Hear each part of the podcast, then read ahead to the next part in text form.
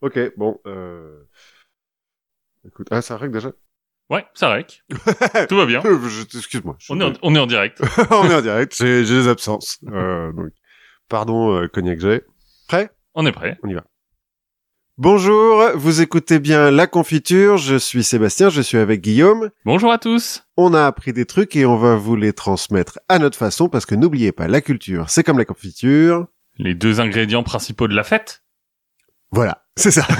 Moi, quand je vais euh, en soirée, j'amène toujours mon petit pot de confiture. C'est le must. Le must, euh, voilà. Pour les- le petit coup de mou de 3 heures du matin. Hop, Ouais, un peu de sucre et puis euh, pouf, c'est reparti. Confiture de fraises. Tu te- Le lendemain, hop, confiture de pruneaux. Et puis après, pouf, tu peux recommencer quoi. C'est reparti. Et euh, de quoi allons-nous parler aujourd'hui, Guillaume? Bon, on va parler de fête. C'est Enfin, on va parler de danse, on va parler de fête qui dégénère un peu. ouais, qui dégénère un petit peu effectivement. Et c'est moi qui commence C'est exactement, c'est toi qui commence. en parlant d'une fête qui a euh, duré un peu longtemps et qui a un peu dégénéré à Fiume. Ok, Fume. Fume, F-I-O-U-M-E. F-I-U-M-E. Alors c'est c'est de l'italien. hein, donc, Ah, euh, ah, ah, Fiume. Fiume. Ouais, voilà. enfin, de nos jours, euh, c'est plutôt la charmante ville de Rijeka, dans la baie de Kravner, en Croatie. D'accord, on embrasse nos amis croates. Voilà, c'est même le, le principal port de Croatie. hein. Et euh, c'est surtout connu pour euh, être le lieu de naissance de Kolinda Grabar Kitarovic. Elle est née là-bas. Voilà. Je la Ouais. voyais plus euh, vers Split, mais bon. Ouais, bah non, euh, elle est née là. Et alors, euh, bien euh, hein, sur euh, Dans le Rijeka, port, quoi. ouais, pas sur l'île en face qui s'appelle enfin, Kirk. Kirk, comme nous a dit notre ami croate. On a pris des leçons de prononciation avant cet épisode, Voilà. fois n'est pas coutume. Mais ça s'écrit euh, KRK. non, c'était la présidente de Croatie de 2015 à 2020. D'accord. Et euh, Ah, c'est celle qu'on a vue euh, à la Coupe du Monde. sûrement qui s'était un peu fait draguer, non? Il y a pas un truc comme ça? Je sais plus. Par Poutine? Non, par Macron. Non? Je ne sais pas. Et de peut-être que tu connaîtras euh, Mladen Mladenovic. C'est aussi son lieu de Oh. naissance. Ça, ça sent un peu le criminel de guerre. Non Ah alors non. Je te disais tu connaîtrais parce que c'est un milieu de terrain euh, Ah. de l'équipe nationale croate D'accord. dans les années 90. Et Comme généralement écoute, tu connais euh, ce genre de truc. Tu m'aurais dit Robert Prozinecki. C'est Zvonimir Boban. Hop, c'était bon, mais... euh, Bah, Bon, il a peut-être pas non plus brillé euh, intensément, hein, mais je, je sais pas, je connais rien. Bon, c'est donc euh, pas pour le foot hein, euh, dont on va parler de Rijeka, on va parler en fait de son nom italien, euh, Fiume, et euh, de l'expérience euh, anarcho-fasciste qu'elle a abritée à la sortie de la Première Guerre mondiale. Anarcho-fasciste, c'est le, c'est une bonne combinaison pour faire la fête. ouais, bah ouais, ouais, ouais. C'est une espèce de, de parenthèse enchantée, si tu veux, ou maudite, selon un petit peu les points de vue, pendant lequel euh, un dictateur poète euh, faisait défiler des soldats, euh, tantôt en chemise noire, tantôt en costume d'opéra, pendant qu'il déclamait des discours à un balcon, et que son lieutenant se baladait à poil. Alors, s'il faisait que ça, je veux dire, si euh, il passait pas par la case euh, génocide, déportation, crime de guerre, tout ça, Non, bon, il y a eu quelques ratonnades, quoi, mais, euh, mais, mais non. Pas beaucoup de morts aujourd'hui. Enfin, en tout cas, chez moi. je- chez moi, il y en aura quelques-uns, mais pas, pas beaucoup non plus. Bon, ben, ça va. Bon, mais alors, avant de détailler un petit peu les, les joyeusetés hein, de cette euh, parenthèse, plantons un petit peu le décor. Donc, Rijeka Fiume, je l'ai dit, c'est un des ports les plus importants de l'Adriatique. Depuis l'Antiquité, en fait. Hein, ça a été conquis par les Romains, détruit par Charlemagne, reconstruit par les Croates, qui l'ont vendu aux Habsbourg euh, au XVe siècle. Donc, à ce moment-là, elle est à la frontière entre euh, la République de Venise et euh, l'Empire Habsbourg. Les Habsbourg vont lui donner euh, une certaine euh, autonomie à partir du moment où il la récupère, qui va même s'accentuer en 1779 quand Marie-Thérèse hein, de Habsbourg, Mhm. reine de Hongrie et de Croatie, lui crée pour elle le statut de corpus separatum. D'accord. Un corps étranger. Voilà, qui lui donne euh, donc une, une relative autonomie euh, au sein de l'Empire Habsbourg, ce qui facilite le commerce, hein, euh, principalement. C'est pour ça qu'on donne de l'autonomie aux villes. Oui, souvent. Ce qui Ou en... parce qu'on sait pas trop quoi en foutre. Ouais, non mais là, qu'elles sont un peu particulières, on en reparlera. bah là, le fait est que c'est un peu particulier hein, comme ville, parce que donc comme c'est à la frontière, il y a presque autant d'Italiens que de Croates. Plus des Hongrois, donc puisque ça fait partie du royaume de Hongrie, c'est euh, à partir de l'époque moderne, euh, ai-je lu. Donc euh, après la Renaissance, une concurrente de Venise sur l'Adriatique. Et Strabo, hein, quand tu regardes les, les photos, t'as effectivement des, des, palais un petit peu comme à Venise. En général, la Croatie, c'est plutôt joli. Oui, oui, mais tu sens que ça a été une ville riche, tu vois, à l'époque, et notamment grâce à ce corpus separatum. Pendant les guerres napoléoniennes, bon, bah, ça va devenir euh, brièvement euh, français, et puis ça redevient un corpus separatum au sein de l'Empire d'Autriche-Hongrie. Mais sous le nom de Rijeka ou sous le nom de Fiume Sous le nom de Fiume. D'accord. Et ce, jusqu'au déclenchement de la Première Guerre mondiale. En gros. Bon, et pendant tout ce temps, et comme on l'a vu dans l'épisode 19, j'ai utilisé le Airtable à propos de la République de Venise. Les côtes alentours, les côtes d'Istrie et de Dalmatie notamment, sont sous le contrôle de la République de Venise. Et donc peuplées en ville par des Italiens. C'est pour ça d'ailleurs qu'il y a autant d'Italiens à Fiume, parce que bon bah c'est à côté quoi. Oui. Même si ça appartient pas euh, à la République de Venise, c'est à côté. On s'étale. Voilà. Or, la République de Venise est donnée à l'Autriche par le traité de Campo Formio. C'est euh, bon un petit arrangement entre Napoléon et les Autrichiens. Donc à ce moment-là, tu te dis bon bah tout est réuni quoi. Oui. Sous le même tout drapeau. est autrichien. Euh, tout, va bien. Tout va au Habsbourg, tout va bien. tout va au Habsbourg. A priori, rien ne peut mal se passer. Bon donc la, la vie continue avec quand même dans ces villes d'Istrie, de Dalmatie et donc à Fiume, une majorité d'Italiens en ville. À la campagne, c'est l'inverse. C'est-à-dire qu'en gros, en ville, c'est 60-40 pour les Italiens, 40 pour les Croates. À la campagne, c'est 80 pour les Croates, 20 pour les Italiens, quoi. Et j'imagine que la répartition des richesses ah, tout à fait euh, égalitaire, bien sûr. Égalitaire. tu te connais, c'est une époque euh, quand même. Euh, on n'est pas loin de l'utopie socialiste. Hein, c'est ça. On est au, au 18e. Donc on peut comprendre à partir de ce moment-là que euh, Fiume, est enfin on peut se poser la question est-ce que c'est une ville italienne, une ville autrichienne ou une ville croate? Sauf que juste... ou une corpus c'est un corpus c'est pas séparatum, euh, une sorte de melting pot, une ville franche quoi. Bah, oh, en pratique, c'est une ville franche, mais euh, les, les, trois royaumes autour euh, pourraient euh, en réclamer la, la, la, possession. Sauf que l'Italie, jusqu'au 19e siècle, c'est pas vraiment un royaume. C'est un espèce de patchwork de duché, république, état papaux, petit royaume de Venise, de Naples, de Sardaigne, de bon. Et en face, il y a l'Autriche-Hongrie. Et en face, il y a l'Autriche-Hongrie, un petit peu plus solide, quoi. L'Italie, c'est dominé par les Français, les Espagnols, les Normands. Enfin, c'est, c'est, ça n'existe pas en fait. L'Italie oui. jusqu'au 19e siècle. À partir de la fin du 18e, les, la philosophie des Lumières, la Révolution française et le nationalisme qui émerge au 19e siècle, là, les Italiens commencent à se dire, mais attends, euh, on, on mange tous de la pizza, il euh, y a peut-être moyen qu'on fasse un pays, quoi. Voilà, il y a un truc. La pizza, ça n'a pas été inventé aux États-Unis? Euh, c'est je... pas ça que tu m'avais dit ou que c'était avait inventé par les, les, Non, les Américains sont persuadés qu'ils ont inventé la pizza. Ah oui non, c'est un non, type de pizza. Je, ce que je veux dire, c'est que les pizzas se sont influencées. Sont influencées. Euh, la pizza originale est, est, influencée par la pizza américaine et du coup maintenant euh, c'est la pizza américaine qui devient un peu traditionnelle et. Mm. et la pizza originale qui est euh, voilà, un truc de bobo quoi. Je crois que ça s'appelle l'effet pizza d'ailleurs. Donc on commence à se demander euh, si euh, être italien, euh, bah, c'est pas avoir une unité, quoi. Notamment grâce à des écrivains comme Alessandro Marzoni, qui est le chef de file du romantisme italien, qui a écrit un bouquin qui s'appelle Les fiancés, que tout le monde a lu en Italie à l'époque, et qui... Qui est sympa, mais la fin est un peu décevante. Tu l'as lu Non. Alors je crois que c'est un peu triste hein, quand même comme truc. Mais en gros, ça fait fleurir l'idée de nationalisme dans le cœur des Italiens et dans le cœur des puissants, notamment les rois de Sardaigne. Alors bon, je vais pas euh, détailler euh, le risorgimento, donc euh, l'unification italienne, mais en gros, ça part du royaume de Sardaigne, qui appartient à la maison de Savoie depuis qu'ils ont échangé la Sicile et la Sardaigne avec les Habsbourg. Parce que... Comme ça. Je sais pas, ouais. C'était le mercato. C'est le mercato. Et euh, donc c'est le royaume de Sardaigne qui va annexer euh, petit à petit euh, des royaumes jusqu'à pendant trois grosses guerres principales entre 1848 et 1866.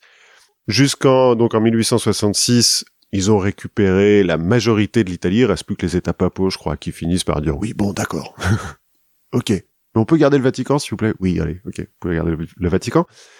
La République Vatican, de Venise. J'ai vu, j'ai lu hier que c'était le pays au monde où on consommait le plus de vin par habitant. Ça m'étonne pas. du vin de Metz. Bah, J'imagine. en toute religiosité. La République de Venise a été euh, rendue par le l'Autriche-Hongrie. Alors d'abord, en fait, a été donnée à la France et les Français ont dit bah non. Et au Vatican, je crois qu'à un moment, il y avait deux papes au kilomètre carré. Ouais. C'est le seul pays bah, oui. où euh, ça peut arriver.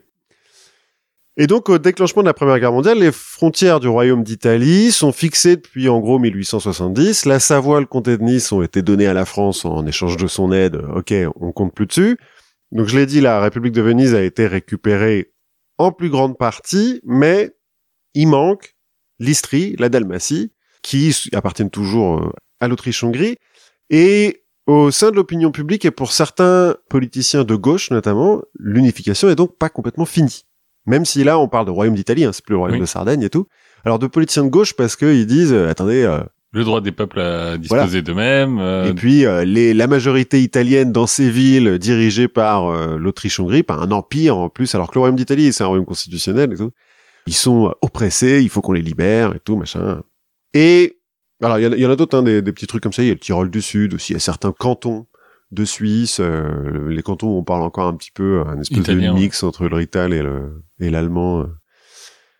En fait, en 1877, un politicien, Matteo euh, Imbriani, qui est membre du Parti radical historique, c'est-à-dire plutôt d'extrême gauche, lui, carrément, va forger le concept de terre irrédente.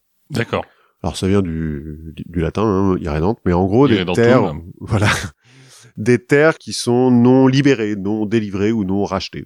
D'accord. En gros, les, les terres qui manquent, c'est-à-dire les terres qui ont été italiennes pendant euh, des siècles, les siècles précédents, et qui n'appartiennent toujours pas euh, à l'Italie. Donc il y a la Dalmatie, euh, l'Istrie, ok, mais il y a aussi euh, Malte, euh, Corfou, qui appartenait à Venise à un moment. Les plus extrêmes sont là, mais attends, euh, la Corse, oui, un peu. Les plus extrêmes vont même jusqu'à l'ouest de la Turquie.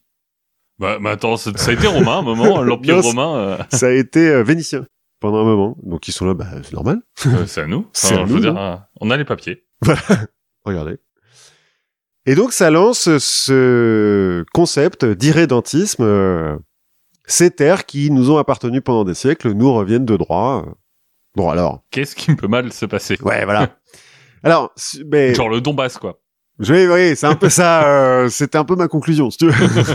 mais bon, à l'époque là, sur certains endroits, tu vois, comme Fiume par exemple, 60% d'Italiens, tu pourrais te dire. euh, puis Fiume, c'est un nom italien, donc Oui. finalement, il y a peut-être euh, une revendication quelconque à faire ici. Bref.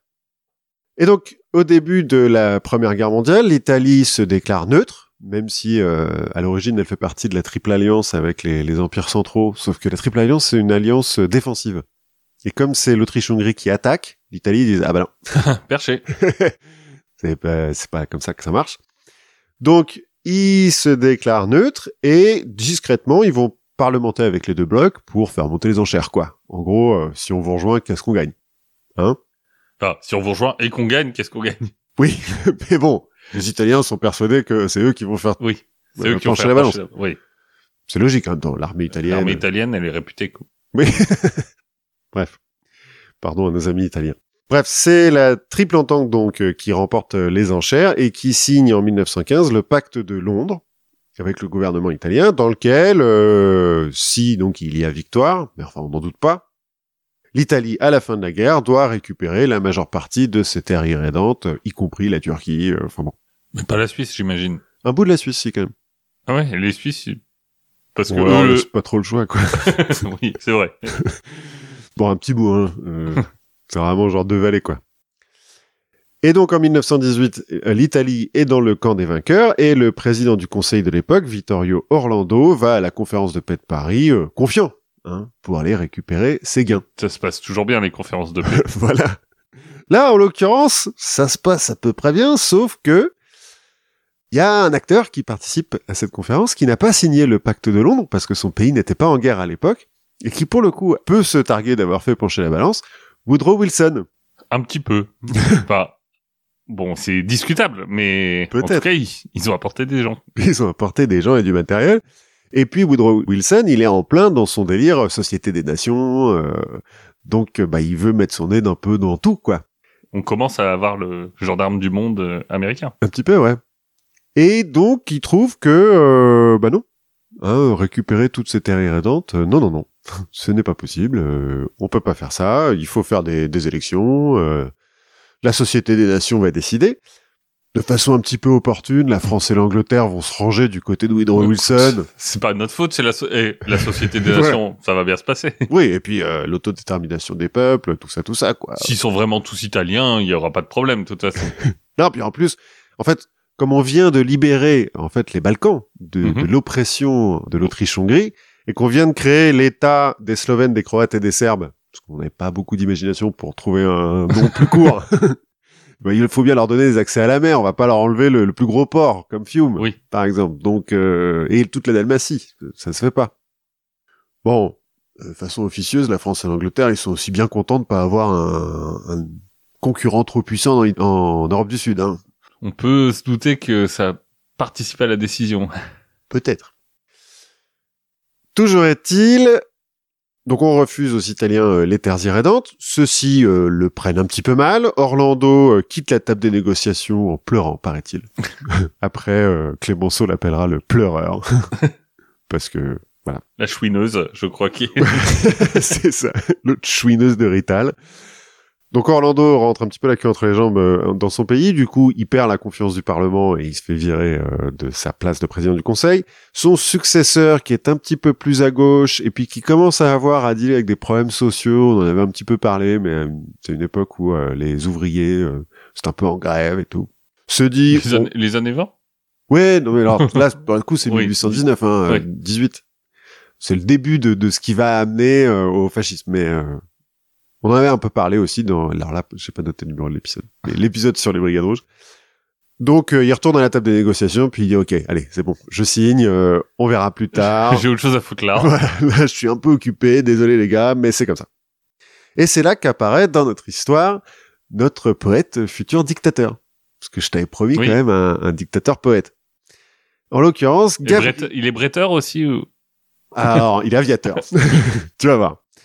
Gabriel D'Annunzio, qui est connu comme écrivain, euh, cela dit. Je ne l'ai pas lu, mais Alors, en Italie, il est ultra célèbre déjà à l'époque, hein, en 1918 là. En gros, euh, en tant qu'auteur, hein, en tant que poète, etc. C'est un peu un mix entre Victor Hugo, Rimbaud et Bec BD. d'accord. J'allais dire Michel Houellebecq. Tu vois. Qui aurait, ça aurait de la classe en dictateur. Non, il est un peu plus, euh, cla- il est un peu, il est pas, pas un BG de ouf, tu vois, mais il a de la classe, c'est un dandy et tout. Mais donc, un peu Rimbaud parce qu'il publie ses premiers recueils de poèmes à 16 ans et euh, son premier roman deux ans plus tard euh, et tout de suite il est acclamé par la critique. Un peu euh, Hugo parce qu'il sera élu député entre 1897 et 1900, il est très engagé euh, politiquement. Et un peu euh, Bec BD parce que comme lui il vient d'une famille un peu riche et qu'il est alcoolique et cocaïnomane. bon. Avant, Enfin, euh, c'est quoi le rapport du coup avec euh, Bec Béné j'ai lu quelques-uns de ses livres. je, je veux pas. euh, Peut-être qu'il se soigne. Peut-être que c'est le passé. Voilà. Avant la Première Guerre mondiale, en dehors des milieux littéraires, il est surtout connu pour être un dandy, pour euh, changer de femme euh, assez régulièrement. Il a été marié deux fois, il a des liaisons avec euh, C'est conseillère en communication. les, les femmes de la bourgeoisie, les actrices et tout. Il, selon la légende qu'il alimente lui-même, hein, euh, parce que sa vie est une œuvre d'art, si tu veux. Donc selon la légende, il s'est fait enlever une côte pour pouvoir s'autosucer. ah, comme euh, la légende de Marilyn Manson. Voilà, c'est ça, ce que j'allais dire, une Marilyn Manson dans le jargon. Selon la même légende, enfin une- toujours la légende, il aurait cuisiné de la chair humaine pour voir le goût que ça a. Qui n'a pas fait ça quand il était gamin voilà, à l'adolescence, faut tester des trucs, quoi. Bon. Au début des années 10, il fuit en France pour échapper à ses créanciers. La France euh, l'accueille à bras ouverts parce que bah, c'est un intellectuel de, de renom. Si bien que le gouvernement français va rembourser ses créanciers. Tranquille. Comment ça marche ça? Enfin, C'est un truc à l'époque. Je... c'est possible maintenant encore? Peut-être. Je ne sais pas. Écoute, devenons euh, écrivains célèbres et puis on verra comment ça se passe. Et donc, au déclenchement de la guerre, il euh, est hyper chaud parce que euh, il trouve ça hyper bien. Donc, il milite pour euh, l'entrée en guerre de l'Italie. Il va y retourner donc fin 14, début 15. Et il va faire des discours hyper nationalistes et notamment pour récupérer les terres irrédentes. Son but, lui, c'est pas seulement d'aller à la guerre. Alors, c'est aussi d'aller à la guerre parce qu'il trouve ça cool, C'est romantique et tout, voilà. Mais c'est aussi de récupérer les terres irrédentes. Et donc, il a fait la guerre? Quand le pays entre finalement en guerre, il s'engage volontairement dans l'aviation et bon, à défaut d'être hyper euh, de bien suivre les ordres, il fait un petit peu quelques comment dire? Fait d'armes. euh, faits d'armes, voilà, des, des choses un petit peu incroyables quoi. Bon, il va perdre un œil quand même euh, lors d'un déjà pas... lors d'un atterrissage d'urgence. Il va se battre un petit peu. Alors, il va pas avoir beaucoup de victoires hein, comptabilisées, voire aucune. Mais bon. Il va faire beaucoup de propagande, en fait, par rapport à- ce qu'il fait. En 1918, il va survoler Vienne pour euh, lâcher des tracts D'accord. avec un, un autre aviateur. Alors, dans les tracts, il y en a certains qui ont été validés par l'état-major, qui sont là, genre viennois, attention, vous voyez, on, on peut survoler votre ville, on pourrait lâcher des bombes, mais on lâche des tracts. Donc, Et rebellez-vous. des fleurs. euh, Juste des tracts. Rebellez-vous contre le truc. Et lui, donc son pote euh, ne lâche que euh, les tracts euh, officiels. Lui, il lâche des tracts officiels et des tracts qu'il a écrits lui-même, qui sont un long poème qui a été refusé par l'état-major parce qu'il le trouvait incompréhensible, puis impossible à traduire en allemand en plus. Donc, mais c'est pas grave, il l'envoie quand même. C'est de l'auto-édition. Voilà, c'est ça. À un moment donné, il va avec d'autres soldats un petit peu de son acabit euh, qui sont euh, bon flamboyants, on va dire. Ils vont utiliser une vedette lance-torpille hyper rapide, euh, toute neuve, euh, qui vient de, sortir des chantiers navals de Venise, pour rentrer dans un port militaire autrichien de nuit et euh, normalement euh, saboter des trucs. Bon, il se rate un petit peu, les torpilles, il les balance sur un quai, ça explose, mais ça fait pas vraiment de, dégâts, mais c'est pas grave. En rentrant, il va écrire des trucs dessus, des articles de journaux, tout le monde va être là, genre, waouh, c'est super, on est imbattable, bon. On a détruit un quai. il va quand même recevoir une demi-douzaine de médailles hein, euh, pour ses faits d'armes, parmi les plus prestigieuses euh, du Royaume d'Italie. Bah, comme quoi, la communication, ça compte.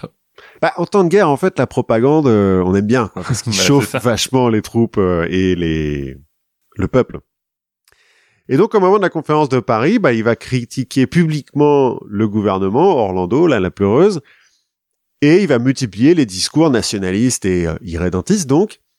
Et c'est lui qui va inventer l'expression victoire mutilée. Parce qu'en gros, donc, il va dire, euh, on est du côté des vainqueurs, on aurait dû gagner plein de trucs, mais nous, on gagne rien par rapport à la France et l'Angleterre qui se partagent euh, le, le gros du butin, quoi. Donc c'est de lui que vient cette expression qu'on utilise euh, régulièrement. Alors qu'on voit que un certain Benito Mussolini va beaucoup utiliser pour euh, chauffer ses troupes. À l'époque, en tout cas, c'est hyper populaire cette expression de, de victoire mutilée.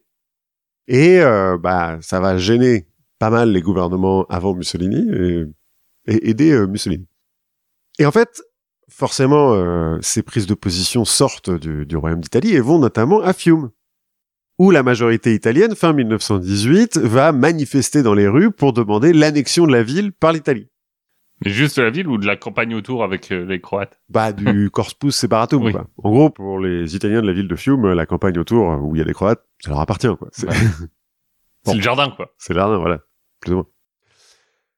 Bon, mais les Alliés, donc les Français, les Anglais, les Américains, euh, sont bien décidés, eux, à donner Fiume à l'État des Slovènes, des Croates, enfin, à la Yougoslavie, hein. On va appeler ça comme ça parce que ça va plus vite. à respecter, à faire respecter, en fait, ce qu'ils ont décidé pendant la conférence de Paris et ce que la Société des Nations a voté Ratifié. ratifié. Donc ils envoient des troupes euh, pour rétablir l'ordre. Alors c'est des manifestations, hein, pas, il n'y a pas de combat euh, en ville, mais en gros il y a une garnison euh, française, anglaise, américaine et italienne du coup, parce que bon, bah, il faut quand même partie des vainqueurs, hein, c'est pas les ennemis. Et euh, les Italiens disent attendez, si vous envoyez des soldats, nous aussi. Comme il y a du coup pas grand chose à faire en ville, bon bah les soldats vont surtout au bordel, hein, c'est un port, donc euh, on Oui. pas de bordel. Et ils se saoulent et donc ils se tapent dessus régulièrement. Comme des militaires qui n'ont rien d'autre à faire. voilà, qui sont de pays alliés, mais euh, voilà, à cause des discours de D'Annunzio notamment, euh, les Italiens sont un peu remontés. Et puis les Français et les Anglais, euh, ils sont un petit peu en mal de troupes euh, fraîches, on va dire, donc ils ont envoyé des troupes coloniales. Donc parmi les troupes françaises et anglaises qu'il y a à Fiume, il y a des Indiens et des Vietnamiens qui n'en ont rien à foutre de tout ça. Et qui doivent bien s'intégrer. Oui, bon, enfin le bordel en même temps, ça se comprend Oui. vite quoi. Ça soude euh, les communautés. Voilà. Bref, tout ça continue pendant quelques mois, jusqu'à l'été 1919, où après une nouvelle émeute entre euh, soldats français et italiens, qui fait 10 morts quand même, parce que bon, moment donné, c'est des soldats quand même, ils ont Oui. des armes.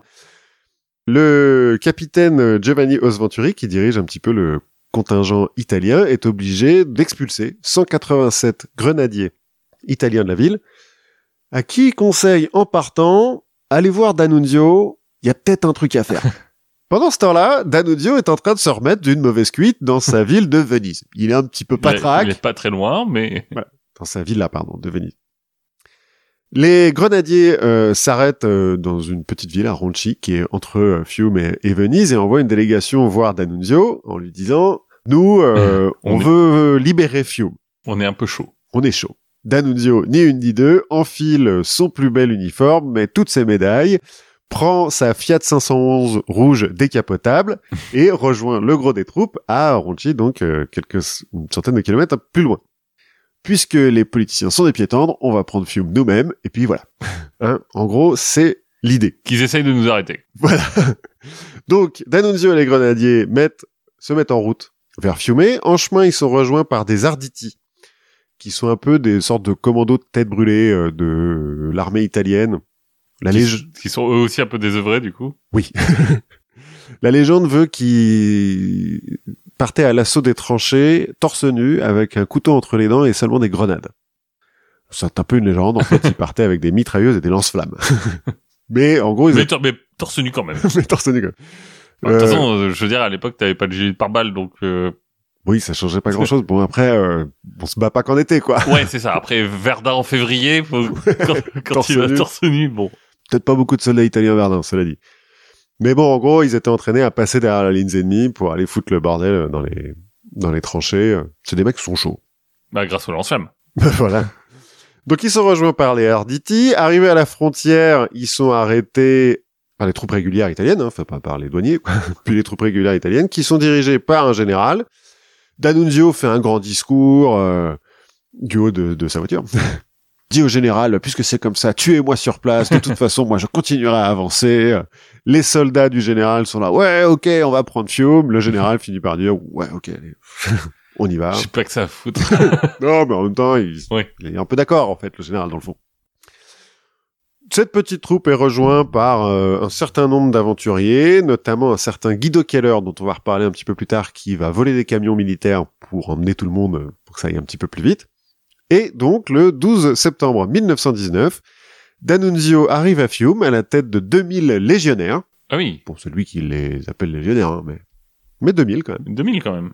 et rentrent dans la ville où euh, la population italienne les accueille à bras ouverts et euh, bah du coup ils disent euh, on prend la ville Voilà. c'est à nous on l'annexe pour le royaume d'Italie les soldats français anglais et américains voient arriver tout ça et se disent euh, Est-ce qu'on tient vraiment à cette ville? Ouais, déjà ensuite on n'a pas eu d'ordre quand ils demandent des ordres les gouvernements font euh, Attendez, on demande à la Société des Nations. Ouais, voilà, c'est ça.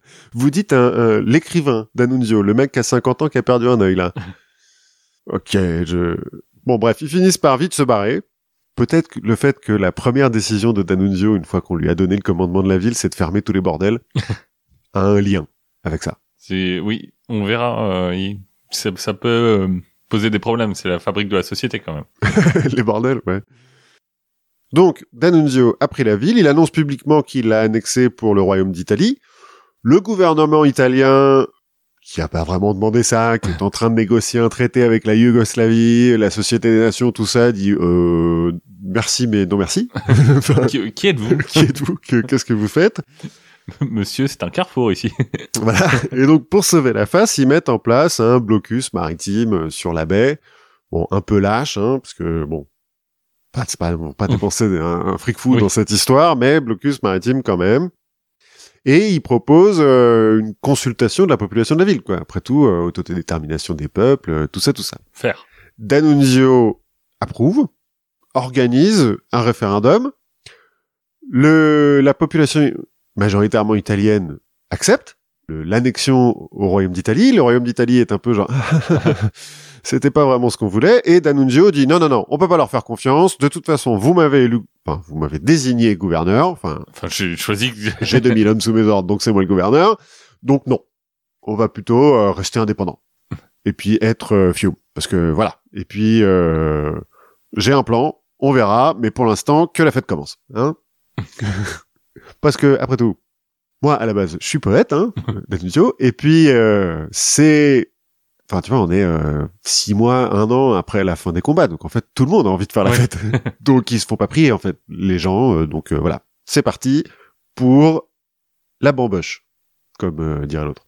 Il y a Albert Londres, le, le journaliste Mhm. français qui est à Fiume à ce moment-là, pour le petit journal, et qui va écrire « Ce fut l'heure la plus flamboyante de mon existence. Pas une femme, pas un enfant qui naît sa palme à la main pour fêter euh, La fête la fête. » Parce que bon, la révolution, non, pas vraiment. La euh, liberté, bah ouais, plus ou moins. Bon, problème, je l'ai dit, euh, la marine italienne a mis en place un blocus. Même s'il est pas très serré, ça reste un blocus. Donc il faut, pour Fiume étant un port, il faut quand même le Le passé à chaque fois. l'alimenter, quoi. Oui. Pour cela, D'Annunzio va charger euh, Guido Keller, le mec euh, des camions, de bah, ravitailler la ville. Et pour ça, il va le nommer directeur du bureau de léger de main et des attaques éclairs. et donc Guido Keller, euh, avec quelques légionnaires, les Arditi là et tout, et euh, grâce aux bateaux militaires qui ont été abandonnés dans le port par euh, les Italiens et les Français et les Anglais, va se mettre à rançonner les bateaux de commerce qui passent au, au large de la baie et euh, à piller les fermes et les villes environnantes. On fait une ville pirate, quoi. Voilà, c'est ça. C'est notre, c'est notre politique. Ça marche, écoute. en pratique, c'est les derniers pirates de Méditerranée. Enfin, c'est les derniers vrais actes de piraterie euh, en Méditerranée. On va s'attarder un petit peu plus sur ce Guido Keller. Parce que, euh, comme tu t'en doutes, il a l'air un petit peu marrant. comme Danudio, il est né dans une famille riche, il est même de l'aristocratie milanaise. Il se veut poète, Moins que Danunzio. un peu, bah, disons qu'il a euh, plus de talent pour faire de sa vie une performance artistique que pour euh, écrire vraiment ce qu'il fait. Quand la guerre éclate, il a 22 ans, donc il est un peu plus jeune hein, quand même que D'Annunzio, mais comme lui, il va s'engager euh, volontairement dans l'aviation. Bon, il sait pas piloter d'avion, mais c'est pas grave, il apprend vite. Mais c'est mieux que l'infanterie. Voilà, il est noble quand même. Euh, il apprend C'est la vite, cavalerie moderne, quoi. c'est ça. On suppose d'ailleurs que c'est là-bas qu'ils se sont rencontrés, hein, Keller et D'Annunzio. Et il pousse le concept euh, d'aviateur décadent euh, un cran au-dessus. C'est-à-dire qu'il va pas se contenter de larguer des tracts, si tu veux. À terre, il se balade avec un aigle apprivoisé sur l'épaule. ou un âne, lui aussi apprivoisé, qu'il a... Sur l'épaule. non, sur le fauteuil passager de sa voiture. il lui a appris à s'asseoir là. Ok, cool. En vol, il pilote régulièrement nu ou en pyjama. Il a fait installer dans son cockpit un service à thé. Une petite carafe, tu sais, à whisky. Oui, sûrement. un crâne humain aussi euh, derrière, sur lequel il a mis euh, le- l'espèce de casque en cuir là des aviateurs de l'époque, euh, des lunettes et une écharpe d'aviateur. C'est son copilote quoi. Il vole avec la mort. Ouais, un peu. Il va aussi créer la confrérie des cheveux coupés, que euh, seuls les pilotes euh, ayant pu prouver qu'ils se sont coupés les cheveux en vol ont le droit d'intégrer. Ça Bon, sert à rien, mais À côté, t'as Guinmer et, Von Richthofen qui font des, des dizaines de victoires et eux, ils se coupent les cheveux. oui, mais bon. Alors en fait, euh, Guido Keller, il est considéré comme un as, mais il a que trois victoires homologuées. Mais en fait, il avait l'habitude de ne pas euh, finir ses combats. C'est-à-dire qu'il a un côté un petit peu chevaleresque et tout. Il se bat contre les aviateurs autrichiens. Il leur touche la queue de, de leur avion et ensuite il les laisse partir. Parce qu'il dit c'est bon, j'ai gagné. Écoutez, c'est comme ça. hein. Allez, grand prince. Bon, à la fin de la guerre, il, il s'écrase euh, de l'autre côté des lignes ennemies, il est fait prisonnier, mais bon, il, pendant pas très longtemps, et donc euh, 1918, il est un peu paumé, c'est pas trop quoi faire. Comme D'Annunzio, il a un léger problème avec la boisson et la cocaïne, donc euh, ouais, allons prendre une ville et faire de la piraterie, quoi. Je veux dire, qu'est-ce qui peut mal se passer À Fiume, donc, il se balade encore une fois souvent nu, ou déguisé en Neptune, c'est-à-dire euh, nu aussi, mais avec un trident. Il euh, dort toujours nu dans un arbre, sur lequel il a construit une vague euh, cabane. enfin, quand il dort, hein, parce que donc la cocaïne, quand même. Il euh, fonde aussi un groupe de yoga nommé euh, l'Union des libres penseurs cherchant la perfection. Écoute, nu. nu, au sein duquel il partage donc son enthousiasme pour le nudisme, les philosophies euh, indiennes et orientales, le végétarisme s'il est végétarien, et le sexe tantrique entre hommes. Parce qu'il est aussi ouvertement homosexuel, parce que... Ouais. Pour ça, ceci dit, c'est... voilà. Et euh, bah comme c'est Guido Keller, personne lui dit rien. Et puis qu'il a un trident, quoi. il a un trident déjà, et puis c'est le pire. Enfin, c'est lui qui ramène la coque et euh, la bouffe, donc euh, on lui dit rien. Hein et d'ailleurs, pour alimenter cette passion pour les narcotiques, et puisque de facto Fiume n'appartient plus à aucun pays où il y a des lois, notamment des lois qui régissent le commerce et le trafic de drogue, bah Guy de Keller va inviter des trafiquants à Fiume qui vont se faire un plaisir de venir pour écouler, Avec, euh, pour écouler leurs marchandises. avec leur marchandise, j'imagine. bah bien sûr, sinon euh, pas. Forcément, la rumeur des fêtes un petit peu dantesques euh, et de la liberté absolue qui euh, est en vigueur en ville se répand en Europe et une foule d'artistes, alors dadaïstes, futuristes, euh, euh, s'y précipitent, mais aussi des révolutionnaires un petit peu de tous bords, des anarchistes, des bolcheviques euh, hongrois, belges, des rebelles irlandais qui sont en quête d'armes. hein. C'est un moment où l'Irlande euh, sont un petit peu chauds, euh, l'IRA. Mais qui est-ce qui paye pour tout ça? Bah, pirate, Guido Keller, pas de problème. Bah, en pratique, il y a ce qui a été laissé sur place par euh, les, les Oui. diverses garnisons qui sont parties, et puis bah ouais, Guido Keller, euh, il attaque aussi des, des navires militaires de temps en temps. Non, mais je veux dire, pour la coque. A de l'argent en ville. et puis D'Annunzio et Guido Keller sont plutôt friqués hein, euh, de base. Tu vois, les gens qui viennent, c'est alors il y a des jeunes, des aventuriers, des jeunes un peu paumés, euh, des zadistes et tout, euh, mais t'as aussi des mecs qui ont du fric quoi. Mussolini n'a jamais vraiment soutenu euh, ce qui se passe à Fiume, même s'il était, il était un peu pote avec D'Annunzio à l'époque. Mais euh, dans son journal, il va publier une espèce de d'appel au don, quoi. Il va faire un, un kiss kiss bank bank pour pour Fiume. Donc ils ont un peu d'oseille, quoi, au début en tout cas. Bon, sauf qu'entre deux orgies et deux défilés militaires en costume d'opéra, euh, D'Annunzio, il se rend bien compte que pour que ça dure cette histoire, il va falloir déjà Ouais, mettre un peu d'ordre, et puis se trouver les alliés, quoi. Parce que bon, on va pas non plus laisser Le port en blocus, euh, enfin, la piraterie, c'est sympa, mais c'est pas forcément un plan d'avenir. voilà, c'est ça. Et puis il se rend bien compte que euh, la Société des Nations, l'Italie, la Yougoslavie, l'Autriche à côté, ils vont pas laisser continuer ça pendant des années, quoi. Alors pour l'ordre, il va organiser d'abord ses légionnaires en milice, qui va habiller avec des chemises noires et à qui il va filer des bâtons et l'autorisation de bastonner les gens qui sont pas d'accord. Notamment les bourgeois italiens de la ville qui commencent à trouver que c'est un peu n'importe quoi, cette histoire. C'est un peu le bordel dans les rues. Et le bordel, c'est pas bon pour le commerce. Voilà. Et puis les Slaves, parce qu'ils sont Slaves. Parce que bon, on fait pas de nationalisme sans une petite dose de racisme, hein, euh, sinon. Un petit pogrom aussi? Alors non, je pas euh, pas Bon. trop. Enfin, en tout cas, je n'ai pas Oui. eu. Euh, Peut-être qu'il y en a eu, mais je crois. Pour les Alliés, D'Annunzio va commencer par proclamer la régence italienne de Carnaro, du nom de la baie en, en Italie, qui est euh, l'État officiel euh, dont Fiume est la capitale. Il va lui donner un drapeau rouge avec un ouroboros doré et euh, la constellation de la Grande Ourse. Doré aussi. Parce que, pourquoi pas? Écoute, Donc euh, l'ouroboros, c'est le serpent qui Ouais, prend la queue. hein. C'est très joli, mais euh, bon, voilà, ok, cool. Et il va écrire une constitution avec l'aide de Alceste de Ambris, qui est une figure de l'anarcho-syndicalisme euh, en Italie. Et à eux deux, donc, ils vont faire cette euh, constitution, la charte de Carnaro, qui d'abord affirme l'égalité de tous les citoyens, quel que soit leur sexe, leur religion, leur origine ou leur appartenance sociale. Là, bon, les, même les Slaves. on, on les veut bien. En gros, c'est Alceste Ambris qui va faire la partie vraiment politique et D'Annunzio, il va enrober ça de un peu de poésie, quoi. oui, il va mettre des mots euh, qui sonnent bien. Voilà, pour que ça soit plus joli. La Constitution donne le suffrage universel direct aux hommes et aux femmes pour élire euh, deux assemblées. Bon, en pratique, ils n'auront pas le temps de faire des élections. Mais euh, Ouais, et deux assemblées, bon, c'est quand même une ville, je sais pas combien il y a d'habitants, mais non, bah, c'est pas des assemblées de 2000 personnes, tu vois. Oui. Mais bon, il y a- c'est quand même bicamériste, euh, tout ça, tout ça. Ça va mettre en place aussi la Constitution neuf corporations qui représentent les différents secteurs de l'économie, donc euh, ouvriers, marins, techniciens, avocats et médecins, euh, bon, voilà, qui vont parce que les, les, les fascistes vont reprendre cette histoire de corporation, mais là cette fois-ci euh, c'est basé sur le, le système des syndicats comme anarcho-syndicaliste, Mhm. anarchiste donc. Et il va y en avoir une dixième qui vont baptiser Energia, qui va représenter les poètes, les artistes et les musiciens. Et les surhommes. Parce que euh, il est un peu fan de Nietzsche. Et puis il se dit, ouais, je, je veux pas me restreindre à poète ou musicien. Ouais. La musique étant déclarée principe fondamental de l'État. Ben, c'est comme ça.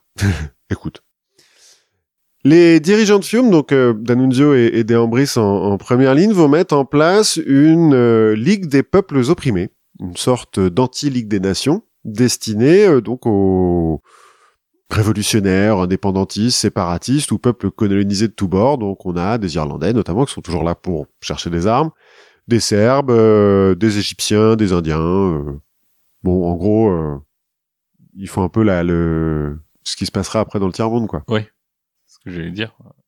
Enfin, ils à la essayent. Kadhafi, quoi. Ouais, ils essayent, quoi, en tout cas. Bon, malheureusement, à la proclamation de la Régence, il y a seulement l'URSS qui la reconnaît euh, officiellement. Lénine euh, ayant affirmé que lui et D'Annunzio étaient les seuls vrais révolutionnaires d'Europe. en toute modestie. Et pendant qu'à Fiume, on partouze et qu'on rêve à une utopie euh, socialiste, les gouvernements italiens et yougoslaves, eux, continuent à négocier. Hein Parce que, bon, eux, ils sont un peu sérieux et tout. Sous l'égide de la Société des Nations, bien sûr, avec la bénédiction des États-Unis, etc. Et le 12 novembre 1920, ils signent le traité de Rapallo, qui va mettre un petit peu fin à tout ce bordel. Selon le traité, l'Italie récupère officiellement Trieste, l'ouest de l'Istrie, et quelques îles de la baie de Gvarner, donc euh, la baie où il y a euh, Fiume, alors pas l'île Mhm. de Ouais.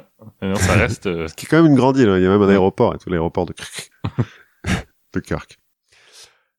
Mais donc l'Italie ne récupère pas... euh, Est-ce que- est-ce qu'il y a Cricri, il y a des pipis de farlouse Peut-être, peut-être, je ne sais pas, mais peut-être.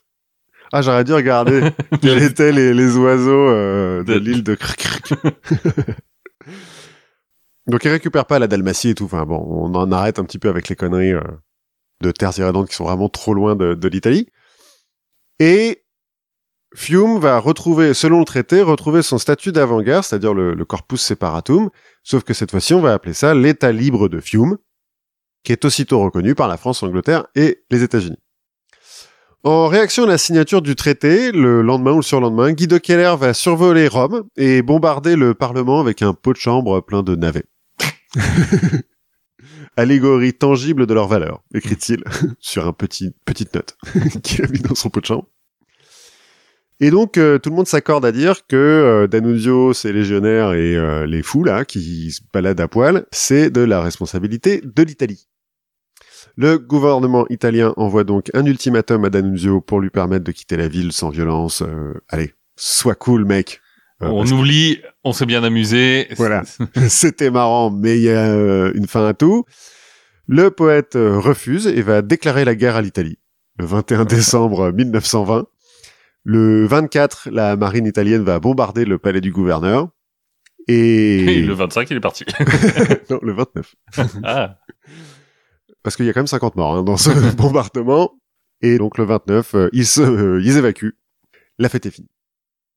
En avril 21, des élections vont porter le mouvement autonomiste dirigé par des Croates à la tête de l'État libre de Fiume. En mars 1922, les fascistes italiens vont faire un coup d'État et Fiume est officiellement annexé par l'Italie fasciste en janvier 1924. Voilà, la fête est définitivement finie. Parce que faut dire, j'ai dit, hein, D'Annunzio et, et Mussolini, c'était un peu pote. Alors D'Annunzio a jamais vraiment été fasciste lui-même, il a jamais appartenu au, Au mouvement, oui. au mouvement. Mais bon, euh, il, il- voilà, il a gardé des relations cordiales euh, avec Mussolini et puis il l'a pas mal inspiré. Hein, les chemises noires, euh, les ratonnades, les corporations, tout ça, le, la victoire mutilée, euh, bon, hein. C'est un peu sa muse. Ouais, si on veut, les discours au balcon, euh, tout ça. Donc je l'ai dit, Mu- Mussolini a jamais vraiment soutenu l'expérience de Fiume, mais euh, plus tard dans les années 20, il va donner à D'Annunzio la villa des Gardone Riviera pour en faire un espèce de musée à la gloire de D'Annunzio et de l'Italie, dans lequel il va mettre des bouts de bateau, euh, son avion, enfin bon. qui va construire un espèce de mausolée pour lui et ses potes. Guido Keller sera enterré là-bas, Ah. parce qu'il va se cracher en voiture euh, quelques années plus tard. Et Mussolini, pour justifier euh, ce truc-là, il va dire euh, quand vous avez une dent pourrie, vous pouvez soit la faire arracher, soit la remplir d'or. Dans le cas de D'Annunzio, j'ai choisi la deuxième solution. Il va mourir en 1938, hein, D'Annunzio. Pendant la Deuxième Guerre mondiale, les populations croates d'Istrie et de Fiume vont subir un petit peu les exactions, on va dire, euh, du régime fasciste. Être slave à ce moment-là, c'est pas ce qu'il y a de mieux. Ouais, mais non, être non. slave directement. sous- bah, remarque, je pense qu'il valait mieux que ce soit peut-être Mussolini, je sais pas. Hitler, ouais, je... Bon, en tout cas, ils prennent cher. Ce qui est sûr. Et donc, à la fin de la guerre, des centaines, voire des milliers, selon les sources, d'Italiens de Istrie et de Fiume sont euh, exécutés en étant jetés dans des foïbes. Foïbes. Je sais pas trop comment ça se prononce- mais en gros, c'est des gouffres naturels, puisque c'est creusé dans, le- par l'eau, Depuis, quoi. des puits. Oui, plus ou moins, c'est ça, mais naturel. On, on, en- On y retourne. on en finit par, euh, on le jette dans le puits. mais par dizaines, centaines, voire des milliers. Donc bon, euh, ça dépend un petit peu euh, des sources, mais en gros, il y a un petit euh, massacre. Alors, organisé directement après la, la libération euh, par les résistants, hein, plus ou moins, puis ensuite par Tito, hein, qui va euh, essayer d'un peu euh, faire table rase du passé, comme on dit. Et hum, en réaction, des centaines de milliers d'Italiens vont quitter euh, Istrie, Fiume et la Dalmatie pour rentrer euh, au royaume d'Italie. Oui, en réaction, pas euh, pour protester, quoi. Non, pour, euh, éviter pour- le puits, quoi. et en 1947, l'Istrie et Fiume Rijeka, du coup, sont officiellement intégrés à la Yougoslavie. L'Italie ne conservant que Trieste, mais c'est approuvé par un traité seulement en 1975. D'accord. Donc, entre temps, c'est toujours un peu, euh, Pendant 30 ans, il y a eu un petit peu de statut autonome de Trieste, euh, alors pas le bordel comme à Fiume, mais euh, bon, voilà. Voilà, c'est la, la, la fête est, est complètement finie à Rijeka, enfin bon. Peut-être qu'il y a encore des fêtes à Rijeka, mais pas euh, au même euh, degré. avec moins dire. de gens nus. Moins de gens nus, peut-être. Mais bon, en dehors des, des liens un petit peu orgeques de Danuzio et de Keller qui sont assez marrants quand même, cette histoire illustre bien le concept de d'irrédentisme, de terres qui ont appartenu pendant des siècles euh, à un pays, mais plus maintenant. Alors en Italie, à part quelques extrémistes un peu fachos, il y en a pas. euh, on parle plus d'irrédentisme. Hein. L'Italie ne veut pas récupérer Nice, même si on veut bien leur donner Estrosi. Et Ciotti. Et Ciotti, ouais. Allez, on fait un paquet. Mais il y a encore pas mal de terres irrédentes qui sont disputées. euh, on pourrait citer dans les Balkans. hein, Il y en a plein. Ouais, le Euh, Kosovo. Enfin, le- Ouais, le, le Kosovo. euh, Enfin, y a, il- en fait, je détaille pas parce que vraiment il y en a plein dans les Ouais. Balkans. Mais le Cachemire entre l'Inde et le Pakistan et la Chine, parce que voilà, le Mont Saint-Michel entre les Normands et les Bretons, euh, et donc le Donbass le Donbass. en Ukraine ou En la Ukraine, Crimée. en, en Ukraine, au moment où nous enregistrons. Oui, voilà. Ou la Crimée qui euh, n'est plus en Ukraine euh, depuis 5 ans, mais euh, 6 ans. Mais ouais, bah, après la Crimée, euh, tu vois, Sébastopol, ça a toujours, enfin, ça a été quand même russe. euh, Bah ouais, mais c'est le même truc en fait. Tu vois, ça a été russe pendant quelques siècles, mais euh, après c'était ukrainien et puis là ils l'ont récupéré en disant bah c'est à nous. Hein. euh. Oui. Bah, après, euh, tu trouves les, ex- les excuses que tu peux. Bien sûr, bien sûr. Et d'ailleurs, euh, ce que t'es en train de faire, sont en train de faire les Russes là, euh, on approche des troupes, euh, mais non non, c'est pas Mhm. nous. euh, vous inquiétez, non, c'est juste des exercices. Il faut qu'ils On marchent. s'entraîne. on s'entraîne à marcher parce que Parce que vous, vous comprenez bien que si on crame pas tous les tous les sens dans des tanks, après on n'a plus le budget. voilà, c'est ça. Donc euh, l'année prochaine, si on veut avoir le même budget, il faut qu'on fasse on utilise les tanks. Mais c'est plus ou moins la même stratégie qui avait été utilisée par le royaume de Sardaigne à une époque pour forcer l'empire d'Autriche-Hongrie à attaquer et donc récupérer euh, des terres. Voilà. Eh ben écoute, on est au cœur de l'actualité. Moi, je me dis, je vais attaquer un autre pan de, le- de l'actualité parce que je pense que c'est un bon moment pour parler d'épidémie. J'ai l'impression que le sujet est un peu en train de, de baisser dans l'attention collective. ouais, c'est vrai, c'est vrai. On en Donc parle euh, pas ce, serait, assez. ce serait dommage d'arrêter de parler de maladie, non Surtout, bah maintenant tout le monde est devenu euh, un peu épidémiologiste, un peu Oui. médecin. Bien sûr. Euh, Je sais pas toi, mais moi je viens d'avoir mon doctorat. en- bah, c'est ça. On- je me dis qu'on pourrait euh, peut-être mobiliser ça d'une façon un peu originale. Je sais, alors j'ai pas d'idée sur comment on peut faire, mais ce serait dommage de perdre toutes ces compétences. Oui, bien sûr. Donc il faut les entretenir un peu.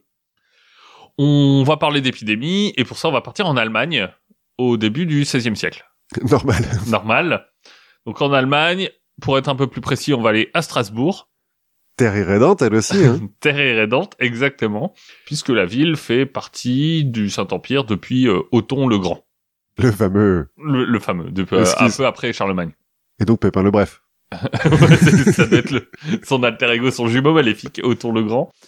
Et euh, Strasbourg ne rejoindra pas le phare de la civilisation qu'est la France avant le XVIIe siècle et Louis XIV. Donc Terre vachement irrédente parce qu'elle a été allemande plus longtemps qu'elle a été française. Voilà, mais dans son cœur, elle est française. Oui. Alors on va commencer notre récit un tout petit peu avant les faits. On va commencer, si tu veux, en 1492. Découverte de l'Amérique. Ouais, il y a ce- cette histoire de gars qui a un problème de GPS. Mais euh, ce qui nous intéresse vient du ciel et s'écrase non loin du village de Ensisheim, qui, comme son nom l'indique, se trouve en Alsace. Oui. T'allais me dire ça, t'es en Provence. Donc, un météore s'écrase dans la banlieue, enfin dans la campagne autour de Strasbourg et euh, bah, c'est sûrement un signe. Oui, souvent. Bah, on est à une époque où l'astronomie c'est une discipline importante. non mais les Oui, c'est vrai. Ouais. les euh, rois à l'époque, les empereurs euh, ont des astronomes, les consultent pour prendre leurs décisions. Et euh, Tycho Brahe, par exemple, dit à ce moment-là, euh, quand je regarde en haut, je vois en bas. Le, le ciel, c'est un miroir de notre euh, de notre vie, Bien sûr. On avait vu que Tycho Brahe, il avait un petit pet au casque, hein, quand même. un petit peu. Bref, en termes de signes divins de, il va se passer quelque chose. Ouais, On on fait est bien. on fait pas beaucoup mieux. Il y a un jeune poète euh, à ce moment-là qui s'appelle Sébastien Brandt, qui sera un peu connu, euh, qui laissera notamment la Nef des Fous, dont on parlera. D'accord. L'interprétation est assez évidente. Hein. Dieu envoie un avertissement. Il est temps de remettre un peu d'ordre dans nos vies. C'est marrant comme c'est toujours euh, ça, les avertissements. Alors, Dieu, il avait déjà envoyé les Ottomans, hein.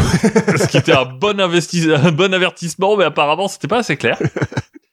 Et euh, en plus, Sébastien Brandt, il est pas très content parce qu'il voit que les nobles impériaux continuent de se chamailler, Oh. plutôt que de lancer une croisade pour euh, aller bouter l'Ottoman. Bien sûr. Certains euh, vont un petit peu plus loin et disent, bah, non, ça sert. Je sais pas si ça sert vraiment à quelque chose de mettre euh, l'ordre dans nos vies parce que c'est l'apocalypse quand même qui, qui arrive. Il y a un caillou qui est tombé du ciel, donc bon. Mais euh, pour Sébastien Brandt, comme pour le grand prédicateur strasbourgeois de l'époque, qui s'appelle Jean Gehler von Keysersberg, Jean Gehler, quoi, Jean Guillou, Oui. il s'agit plutôt d'une défaillance du clergé. Lui, il va réunir 600 membres de l'église à Strasbourg et il va plutôt leur passer un gros savon. Ça, c'est mieux à la limite, tu vois. Là, il va leur parler des cadavres d'enfants avortés qu'ils trouvent dans les monastères, de leur appétit pour euh, la viande et le vin, pour Ouais. euh, leur, goût- leur goût du luxe. Ce serait pas, un- ce serait pas un wokiste un peu. euh, Bah, faut dire qu'à l'époque, une bonne partie du clergé, ou en tout cas des classes hautes du clergé, c'est des fils de nobles. Oui. Donc eux, enfin tu vois, ils ont été élevés dans des familles nobles, les couches euh, rembourrées de paille et ce Ouais. genre de et ce genre de choses, le dénuement, c'est pas pour ça qu'ils ont signé. Ouais, la robe de bure, euh, ça gratte quoi. Ouais, exactement. et puis bon, les orgies, c'est cool aussi, quoi. C'est Bah, on l'a vu. voilà, Mais euh, attends, c'est pas protestant à l'époque euh... Non. pas encore. Mm. Jean Geller, donc euh, il va même commencer lui à faire une petite tournée des monastères. Il va être euh, étonné d'y trouver quelques trésors gastronomiques. Enfin, de la viande. Hein. Euh, je, veux dire, euh, on parle de l'Alsace du XVIe siècle. Ouais, a peut-être de la bière aussi. Oui, mais ça, je pense que de la bière, il y en a partout. Donc, il commence à faire sa tournée pour dire, euh, hey, c'est quoi ce bordel, euh, machin. Mais les abbés sont pas très coopératifs. Il y en a même un qui lui dit, euh, un peu en mode, euh, tu sais que t'es promis à un bel avenir, mais euh, ce serait dommage que t'aies un petit accident de carriole. Si vite arrivé. voilà. Et comme, en même temps, l'évêque de Strasbourg se dit que, bon, l'argent rentre, Donc pourquoi est-ce qu'on changerait? Donc euh, bah Jésus il doit fermer les yeux si- sinon ça marcherait pas. Euh, notre ami Jean Guilou va vite être contraint d'arrêter cette connerie et on va revenir aux mœurs d'avant. Tout ça, ça a un effet, c'est que ça va accentuer beaucoup la fracture entre les religieux et les profanes. fracture qui remonte déjà euh, bah, quelque temps, hein, puisque euh, jusqu'à la moitié du XIIIe siècle, la ville libre de Strasbourg, qui a donc elle aussi un corpus separatum. un corpus separatum, bah oui, elle, elle a un statut d'autonomie euh, au sein de du Saint-Empire. Donc avant la première moitié du XIIIe siècle, elle était dirigée par un évêque, par Mhm. l'évêque de Strasbourg. Maintenant, elle est dirigée par un conseil, le Conseil des 21. Donc, euh, qui, comme son nom l'indique, compte 32 membres. Élu démocratiquement. Alors, un petit peu, en fait, c'est beaucoup... Il y a quelques religieux, mais il y a beaucoup les représentants des guildes Ah ouais. de la ville, parce que Strasbourg, c'est quand même une ville au carrefour de l'Europe. C'est pas un peu une Venise de, de par Si. là? Bah, en fait, c'est sur le Rhin, donc Mhm. t'es en plein sur l'axe nord-sud, et t'es entre Paris et l'Allemagne, quoi. Oui, c'est vrai. Donc t'es vraiment sur un carrefour. Donc le commerce c'est hyper important. La ville s'est beaucoup enrichie grâce à ça. Donc euh, les guildes ont beaucoup de pouvoir. Et euh, quelques années avant no- notre histoire, euh, la ville avait été, je crois que c'est 1475, la ville a été menacée par des armées qui venaient, je sais plus trop d'où, mais de voilà, des armées qui voulaient prendre Strasbourg. Et euh, le conseil s'est tourné vers le clergé en disant euh, les mecs, il faut qu'on paye des mercenaires ou qu'on paye une armée. Et ils ont dit bah non, enfin je je vois pas, je vois pas. Écoute, écoutez, nous on n'a rien pour vous en tout cas. On est Ce qui- pauvre. voilà, nous on a fait votre pauvreté. Voilà. C'est un petit peu mal passé. Oui, oui. Il faut ajouter à ça qu'en plus les récoltes sont particulièrement mauvaises En 1492? en 1492. Ça va pousser les propriétaires terriens, les pauvres, à augmenter les impôts sur les paysans.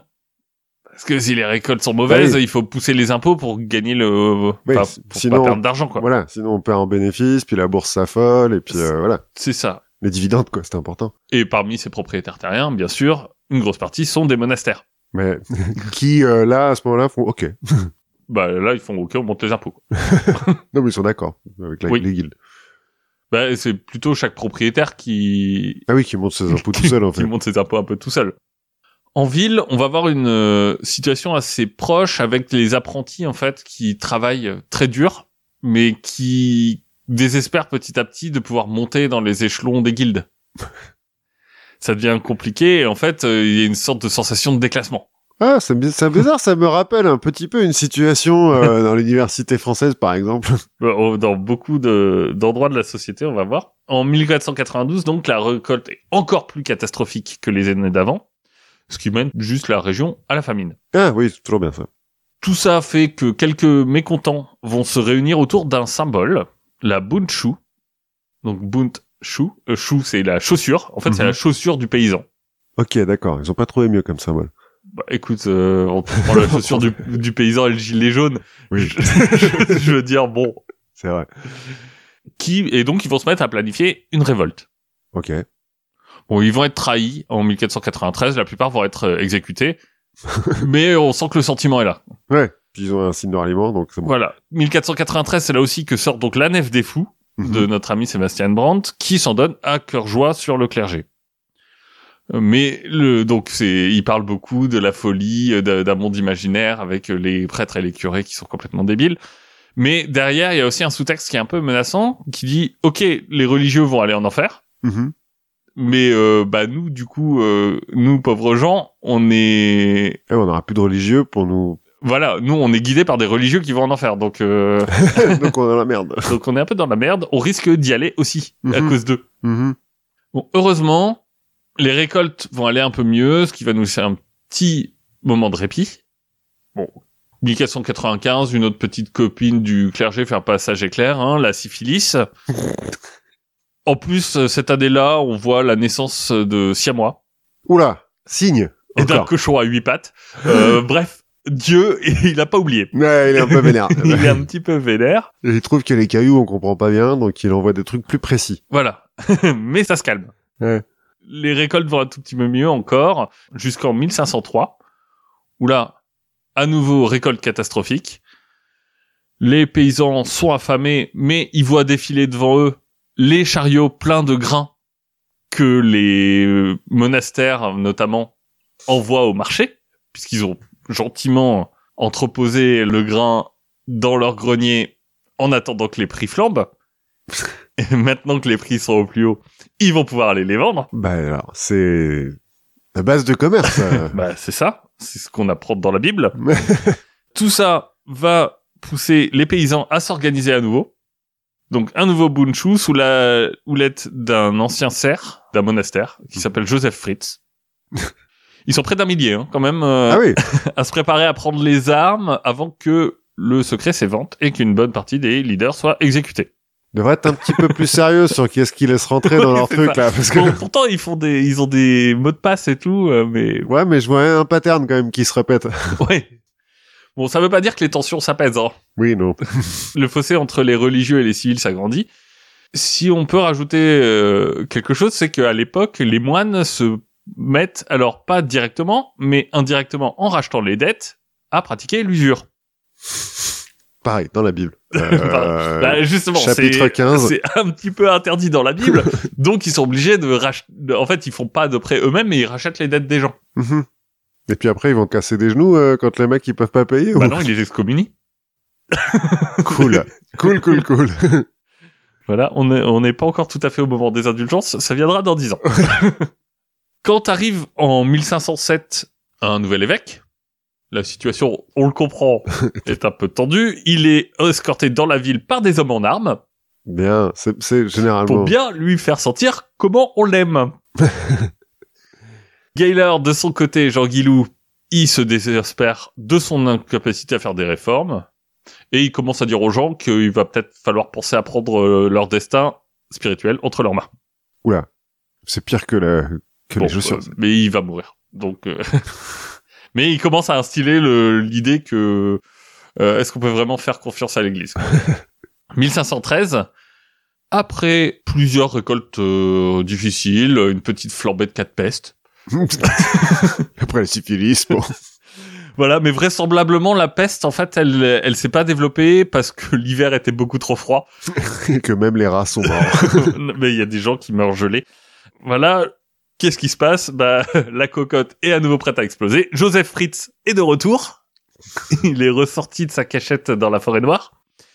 Et fidèle à son histoire, il va assembler une petite armée de paysans prête à marcher sur Strasbourg, se faire trahir et se faire poursuivre à nouveau. Moi, à moi, il se fait pas exécuter, c'est pas mal. non, lui, Mais, il sera euh, jamais exécuté. Ça fait redescendre un peu la pression. Hein. on- Limite à se demander s'il laissait pas lui, en fait. ouais, c'est qui- pas un contre-feu. Ouais. À ce moment-là, euh, Erasme passe dans la ville, euh, va, va- il parlait d'humanisme euh, et il trouve que la ville est géniale. Ah ouais. Genre, on a un petit peu abriqué les trucs pour qu'il trouve ça génial ou... Bah parce que en fait, c'est aussi un, une ville où t'as une université Mhm. qui est euh, importante, t'as le commerce qui est Florissant. floré, bon an, bon t'as des gens qui meurent de faim, certes, En hiver, mais voilà. mais bon. Et euh, bah c'est un endroit où justement tu, les gens critiquent l'Église euh, dans l'Église. Enfin tu vois, il y a, Ah, y a un peu du débat quand même. Hmm. à cet endroit-là. En 1517, Fritz revient. Il se dit euh, bon cette fois ce qu'on va faire c'est qu'on va assez vite essayer de prendre les villes pour aller vers les artisans plutôt que se contenter que des paysans. Il a le temps de réfléchir à planifier l'après. Donc euh, son but maintenant c'est plutôt de se dire c'est moins dans la colère, c'est moins euh, ah on n'est pas content, c'est plus on va virer les nobles et les prêtres, enfin on va les exiler, enfin tuer ceux qui sont pas d'accord, et on va se placer directement sous la tutelle du pape et de l'empereur. Ah ouais. Donc c'est plus le bruit et la fureur, c'est le dégagisme, quoi. C'est exactement, c'est ça. Bon, encore une fois, hein, il y avait eu de- des très mauvaises moissons. À ce moment-là, tout le monde est un peu sur les dents, au point que on est arrivé au moment où, en 1516, les imprimeurs de la ville, puisque je rappelle que c'est à Strasbourg Ouais. qu'a été inventée l'imprimante, Ouais. euh, en 1450. Autour, enfin, l'histoire de l'imprimerie est un peu floue, mais Gutenberg, euh, Strasbourg. il me semble que Gutenberg c'est Strasbourg. Ou c'est en tout cas c'est pas loin. Ouais. Donc euh, les imprimeurs de la ville doivent faire valider leurs textes par les autorités. Oui, c'est bon. Parce que là euh, on commence à se dire euh, les le Facebook des gilets jaunes euh, ça commence à être un peu dangereux. Au début de l'année, le prix des céréales est multiplié par deux en deux ans. Pendant plusieurs mois, la température ne revient pas dans le positif. cool. Je suis allé à Strasbourg en hiver, c'est une horreur. J'ai rarement eu aussi froid de ma vie. Bref, les gens meurent de faim. et c'est à ce moment-là que les propriétaires laïcs, mais surtout religieux, décident de ressortir leurs réserves et de vendre euh, Le grain. Le ouais, dix fois le prix. voilà, à deux fois le prix pour empocher un joli pactole. Les magistrats, enfin les gens du Conseil des 21 commencent à se dire ça sent pas très bon cette histoire. enfin, ça fait quand même plusieurs fois parce que le dernier euh, truc de Fritz, euh, enfin ils étaient euh, une dizaine de milliers. Enfin ça. Ah ouais. Ouais, il y en a de euh, plus en plus, il y en a de plus en plus. Ils commencent à se dire Hmm, c'est peut-être pas très bien. Donc Il ils vont peut-être leur donner un petit chèque inflation. voilà, ils vont ouvrir leur grenier, ils vont contrôler les prix des denrées, faire baisser les impôts pour calmer un peu les gens. Les moines vont eux accorder des prêts pour passer l'hiver. Oui. Bah ouais. Je crois qu'ils avaient pas le droit.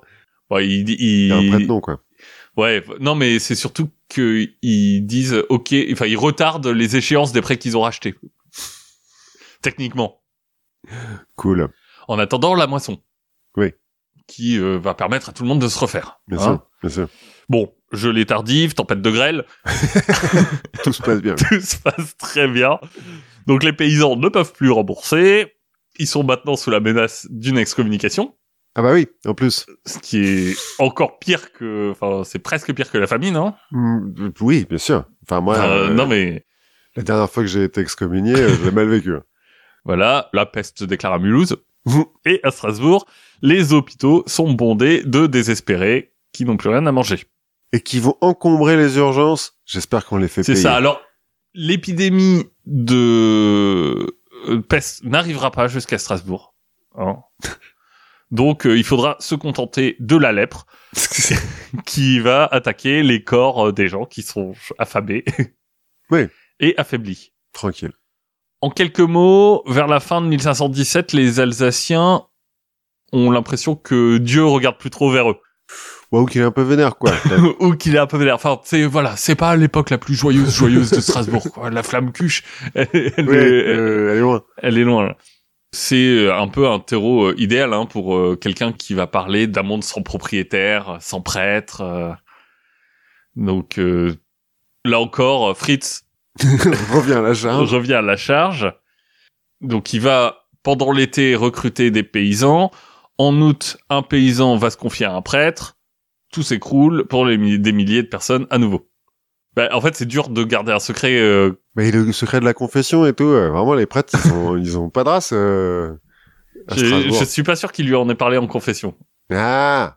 Oui, mais bon. Quand est-ce que tu sais que t'es en confession ou pas? Est-ce que c'est le confessionnel qui fait la confession? Ben, après, ça sera différent euh, avec les protestants. Il y a plus de Mm. confessionnel. Pour se remettre de leurs espoirs douchés et d'une année horrible, le tiers état commence à implorer le clergé. Ils Hmm. veulent des messes, euh, ils veulent des processions, enfin ils veulent. Faites un truc, quoi, faites un putain. truc, euh, euh, utilisez votre, votre magie. Il faut qu'on s'en sorte là parce que c'est plus possible. Bon, ça, ça veut dire du boulot pour, euh, Pour les religieux qui sont pas contents et qui se plaignent à l'évêque de. hey, Je fais trois messes par semaine, euh, ça faut- va, quoi. Faut pas pousser. C'est-à-dire Euh, qu'il faut trouver un sermon différent à chaque fois. Mais bon, on se dit, ça vaut quand même mieux qu'avoir sa tête au bout d'une pique. Ouais. Donc, K1, K, la ville de Strasbourg arrive jusqu'à l'été 1518. C'est le 14 juillet 1518 qu'un événement va mettre le feu aux poudres. Et il vient d'une euh, dénommée Frau Trophéa. Si on en croit euh, ce que Paracels racontera une dizaine d'années plus tard quand il chroniquera toute l'affaire. D'accord. Donc les Strasbourgeois voient notre Madame Trophéa sortir dans la rue, suivie par son mari qui la suit et qui l'implore d'arrêter. Parce qu'elle danse. Ok. Elle danse difficilement parce que ça fait une journée qu'elle est en train de danser. Mais apparemment, elle y met tout son cœur, à tel point qu'elle finira, à la fin de la soirée, dans les rues par s'écrouler de fatigue. Mais il y a de la musique? Non. D'accord. Les gens sont un peu dubitatifs, mais dès qu'elle se réveille, elle recommence à danser. Ok. Ses pieds commencent à saigner, Oui, bon. mais ça n'a pas l'air du tout de la ralentir. Là, on commence à se dire, euh, elle fait peut-être pas trop, elle fait peut-être pas ça pour faire son intéressante. Mhm. Le troisième, le quatrième jour, on commence à se dire, non, il y a peut-être euh, un vrai truc. Et personne qui veut la hum, l'exorciser tout de suite. Non, on saute pas à la conclusion de. Pas, pas tout de suite. La rumeur va se propager, hein, les badauds vont se demander euh, ce qui se passe, ils vont la regarder. On sait pas trop si c'est euh, justement le diable, euh, une divinité païenne, ou est-ce que c'est euh, un message divin. Et puis à l'époque, on n'a pas beaucoup de, de concepts de psychologie. Voilà, bah, au final, on va s'accorder sur un châtiment divin qui viendrait pas directement de Dieu, parce que bon, on est à Strasbourg quand même, il faut viser un peu moins haut, qui viendrait d'un saint, Saint Guy. Saint Guy. Saint Guy. Donc au bout de six jours, on va emmener notre Frau Trophéa à Saverne, à 50 km de Strasbourg. Donc on la pousse, hein, elle danse, et, et on la fait avancer, 50 bornes. On la met même pas sur une carriole, parce qu'elle pourra danser sur une carriole. Non, on la met pas sur une carriole, elle on la pousse, les, on verra qu'on utilisera des carrioles peut-être pour d'autres. 50 km de Strasbourg, où il y a une grotte qui est consacrée à Saint Guy. Ah bah oui, ça va sauver tout le truc. Bah voilà, il, il se trouve que on ne sait pas trop ce qu'elle est devenue, cette dame. Ils l'ont jeté dans la grotte. Non mais on sait pas si ce qui lui arrivé après qu'on l'ait emmenée à la, à la grotte. A priori, on le- elle a arrêté de danser. Et on sait pas trop non plus pourquoi elle a commencé à danser. Hmm. Alors Paracels euh, parlera de difficultés euh, conjugales, mais bon, euh, Mais elle parle et tout pendant qu'elle danse, là. Elle explique aux gens. Non, elle danse. elle danse. Elle danse, euh, peut-être poussée par les difficultés de l'époque. Et c'est pas la première. En 1442, par exemple, on a un moine qui a dansé à mort en Suisse. un autre, dix ans plus tard, à Zurich, qui a subi le même sort. Alors, a priori, on peut exclure une cause strictement chimique ou biologique. Enfin, en tout cas, on connaît aucune substance qui existait à cette époque-là qui aurait pu induire un tel comportement sur plusieurs jours. Ouais, parce que moi, sinon, j'allais te dire euh, la méthamphétamine, quoi. Mais euh... Ouais, mais pendant six jours, ouais. sans, enfin, tu vois, euh, Ouais, et puis des, des amphétamines naturelles, il doit y en avoir quelques-unes, mais pas aussi puissantes que, pas pendant six jours. en fait, l'hypothèse la plus probable, c'est qu'elle est rentrée dans une sorte de transe mentale Mhm. et qu'elle est restée un peu prisonnière de cette transe. Voilà. En fait, elle était catatonique, mais au lieu d'être bloquée, elle dansait, quoi. Bah, elle était, voilà, elle était euh, en transe, quoi. En 1374, déjà, on avait eu une vague de cas qui s'était produite euh, en Allemagne et aux Pays-Bas. Et euh, là, on raconte que les danseurs imploraient l'aide des passants, mais qu'ils avaient aussi des visions qui parlent à des démons. Bref, un truc complètement hallucinatoire. Ouais. une transe, ok. Mais pourquoi la danse? Bah, La danse, il faut voir que la danse rituelle, c'est quelque chose qui n'est étranger ni à la région, ni à l'époque. Ouais, ni à l'humanité de manière générale, quoi. Ouais, mais à ce moment-là, il y a des, des moments dans la vie où la danse va tenir un, un rôle assez important, notamment au- dans le contexte du carnaval. Le carnaval, c'est le moment où en fait on va danser, en Mhm. l'occurrence, pour oublier la vie. Mhm. Tu vois, c'est vraiment le- la parenthèse de je danse et j'oublie mes, mes emmerdes, euh, j'oublie que j'ai faim et, et tout ça. Euh, en plus, quand cette danse devient collective, tu sens une sorte d'harmonie de, de groupe, de, de flow, et euh, l'effet est encore décuplé. Au XIVe siècle, par exemple, on danse parfois en anticipation d'une flambée de peste, Pour faire fuir la peste? pour se donner du courage. Ok. Pourquoi pas? On aurait peut-être dû danser pour le Covid. Plutôt que de taper sur des casseroles. voilà, c'est ça. Chez Frau Trophéa, c'est pas trop le côté joyeux, festif de la danse qu'il faut retenir, hein, parce que dans euh, cette chorémanie, comme euh, on l'appelle, Hmm. bah, il n'y a pas vraiment beaucoup de plaisir. Enfin, les gens implorent de l'aide, euh, t'as des gens qui se blessent, qui vont parfois au bout de leur force jusqu'à en mourir. Ouais. Pas. euh, et et l'autre question qui se pose, donc, euh, c'est pourquoi Saint-Guy Qu'est-ce qu'il a fait là-dedans, Saint-Guy? Alors Saint-Guy, euh, bon, tu te rappelles, hein, son histoire, attends, c'est celui qui s'est retiré le verre solitaire du cul, là, ou? non, c'est pas celui-là. Saint-Guy, c'est un jeune martyr sicilien torturé en 303. ah oui. Ouais. Bon, en quelques mots, on l'a mis dans une euh, marmite de plomb et de goudron fondu. On l'a plongé là-dedans, il est ressorti complètement indemne. Alors on l'a envoyé au lion. Les lions se sont approchés, ils lui ont léché les pieds. On lui a envoyé des danseuses à un moment pour essayer de lui faire euh, renier sa foi. rien, à, rien à foutre. Et euh, Dieu le laissera monter au paradis pendant que son corps euh, succombera à ses multiples blessures. Mais blessé par quoi, du coup, s'il est indemne à chaque fois que on lui envoie des Ouais, je trucs crois qu'on l'a, on l'a torturé quand même. On se dit, bon, le plomb fondu, ça a pas très bien marché. Et Saint-Guy, il est associé à la fertilité féminine, mais aussi à l'épilepsie. Normal. Bah, selon la légende, il aurait soigné un des fils de Dioclétien de ses convulsions en le libérant d'un démon. Comment Bah, il a dit au démon sort. Et Ah ouais? le gamin a arrêté de convulser. D'où ça patron de l'épilepsie. Ouais, ok. On peut aussi noter que, tu vois, les trois quatre danses dont je t'ai parlé, au 15e siècle, ils sont passés toujours au moment de la Saint-Guy ou juste après. Ok. Et si on regarde même sur la cathédrale de Cologne, euh, il y a une sculpture de Saint-Guy. Et juste sous la sculpture, bah, t'as trois hommes en train de danser, avec les, les pieds en l'air et tout ça, et la, le visage complètement déformé. Ouais, enfin, les sculptures sur les cathédrales, euh, c'est Oui. pas non plus... Donc, euh, ce qu'on se dit, c'est, attends, s'il peut soigner l'épilepsie et les convulsions, il doit pouvoir aussi nous en envoyer.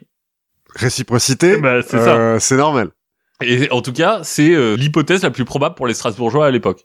Enfin, mais aussi parce que c'était des malédictions. Enfin, Hmm. on disait euh, genre, j'espère que Sergi va s'occuper de toi. quoi. Ouais, d'accord, d'accord. Donc, on l'a vu, les danses convulsives. Donc, c'est un phénomène connu Mhm. à l'époque, mais très restreint à cette région de l'Europe. Ça, ça se passe. Ouais, c'est ça ce que j'allais dire. T'as dit euh, la La- Hollande, euh, la la Suisse, Suisse. et En, la- en gros, ça se passe autour du Rhin. c'est peut-être un truc dans l'eau du Rhin. c'est peut-être un truc. Si tu veux, à Liège, on est à un point où les gens qui ont peur d'être frappés de cette euh, folie dansante vont eux-mêmes se lancer dans des danses rituelles à la Saint-Guy pour se protéger toute l'année. Ok. c'est un peu la poudre à l'éléphant, ça, quand même. hein. En gros, ce qu'il faut retenir, c'est que dans la population, il y a une sorte de conditionnement Hmm. mental Oui, sur la danse et sur Saint-Guy. sur la danse, sur Saint-Guy, pour penser que c'est un vrai mal, que c'est un vrai truc qui existe, c'est une, une vraie menace, quoi. C'est comme quand t'es gamin, euh, les sables mouvants, quoi. Ça existe pas, les sables mouvants? Bah, Dans Laurence d'Arabie, euh, il perd un de ses potes, quand même. Alors oui, mais c'est une menace qui est pour moi aujourd'hui à mon âge euh, me paraît beaucoup plus faible que l'idée que je m'en faisais quand j'étais Ouais, quand j'étais enfant. C'est vrai, c'est vrai. Je me disais c'est hyper dangereux. c'est hyper dangereux, il y en a partout. Bah non en fait, je- oui, c'est assez rare. c'est rare. Mais là, euh, faut se dire bah voilà, la danse c'est les sables mouvants des Mm. Strasbourgeois. Si tu ajoutes à ça la malnutrition Oui, ça doit pas aider. qui Euh. est connue pour euh, déclencher et ou exagérer les hallucinations, Mhm. ça n'aide pas. Et ce qui est important, c'est que bah, notre Frau Trophéa, elle va pas être la seule. Mais c'est la première. C'est la première. Paracels va nous dire sans aucune misogynie que d'autres femmes limitent pour échapper aux corvées de la maison et à leur mari. Alors, en même temps, tu vois, t'es une femme, t'es à bout, t'es marié avec un con Que t'as pas choisi. que t'as pas choisi, qui te force à nettoyer euh, tout le temps et qui te tabasse peut-être. Moi, je peux comprendre hein, que tu préfères aller danser. Oui, mais plusieurs jours... euh, Plusieurs jours d'affilée, peut-être pas. Ouais. Mais là encore, ce qui, ce qui les pousse à rentrer dans le jeu, c'est difficile à dire. Euh, probablement qu'une partie le fait euh, aussi de façon rationnelle pour en se disant ah merde les- la maladie de la danse arrive il faut que je danse pour me protéger Mhm, mhm.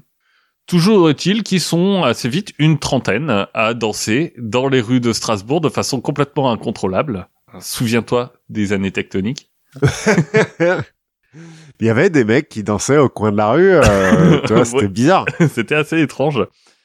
C'est vraiment une épidémie, au sens où chaque nouveau malade fait croître cette réalité d'une colère divine, Mhm.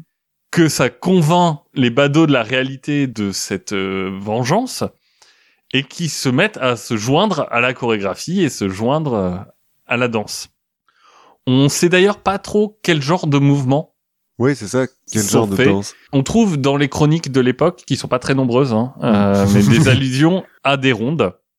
Toujours est-il que ça va vite devenir un problème. Du côté des dirigeants de la ville, on sait pas trop comment s'y prendre.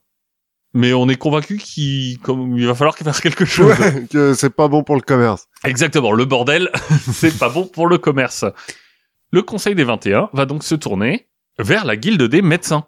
En même temps, c'est Euh, C'est une nouveauté par rapport aux autres euh, phénomènes euh, dansants où on a dit euh, il faut des prières. ah oui. Eux ils disent on va se tourner vers les médecins. Les prêtres sont trop occupés à casser des genoux pour récupérer leur dette, donc bon. Bah voilà, le, le temps est moins à la superstition. Et puis euh, on, enfin on est dans un endroit aussi où la médecine est importante. Le Strasbourg quelques années avant a nommé un médecin de la ville, un médecin chef de la ville. C'est quelque chose qui est vraiment dans l'air du temps.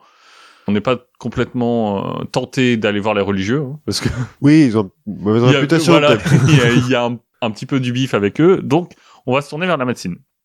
Pour une petite frange de la, de la médecine, euh, la maladie s'explique assez facilement par le fait que la Terre soit rentrée dans le 20e degré de la Vierge en opposition à la tête de la Méduse. Et donc, bon, bah voilà, je veux dire. je euh, veux dire, c'est normal. ouais. Euh, Mais alors, prenez de la bouse, mettez-la dans une corne de vache. certains bon, vont rester sur l'hypothèse de la punition divine. À l'époque, c'est une raison tout à fait médicale, hein, qui est la raison donnée quand on n'arrive pas à soigner une maladie. donc souvent, quoi.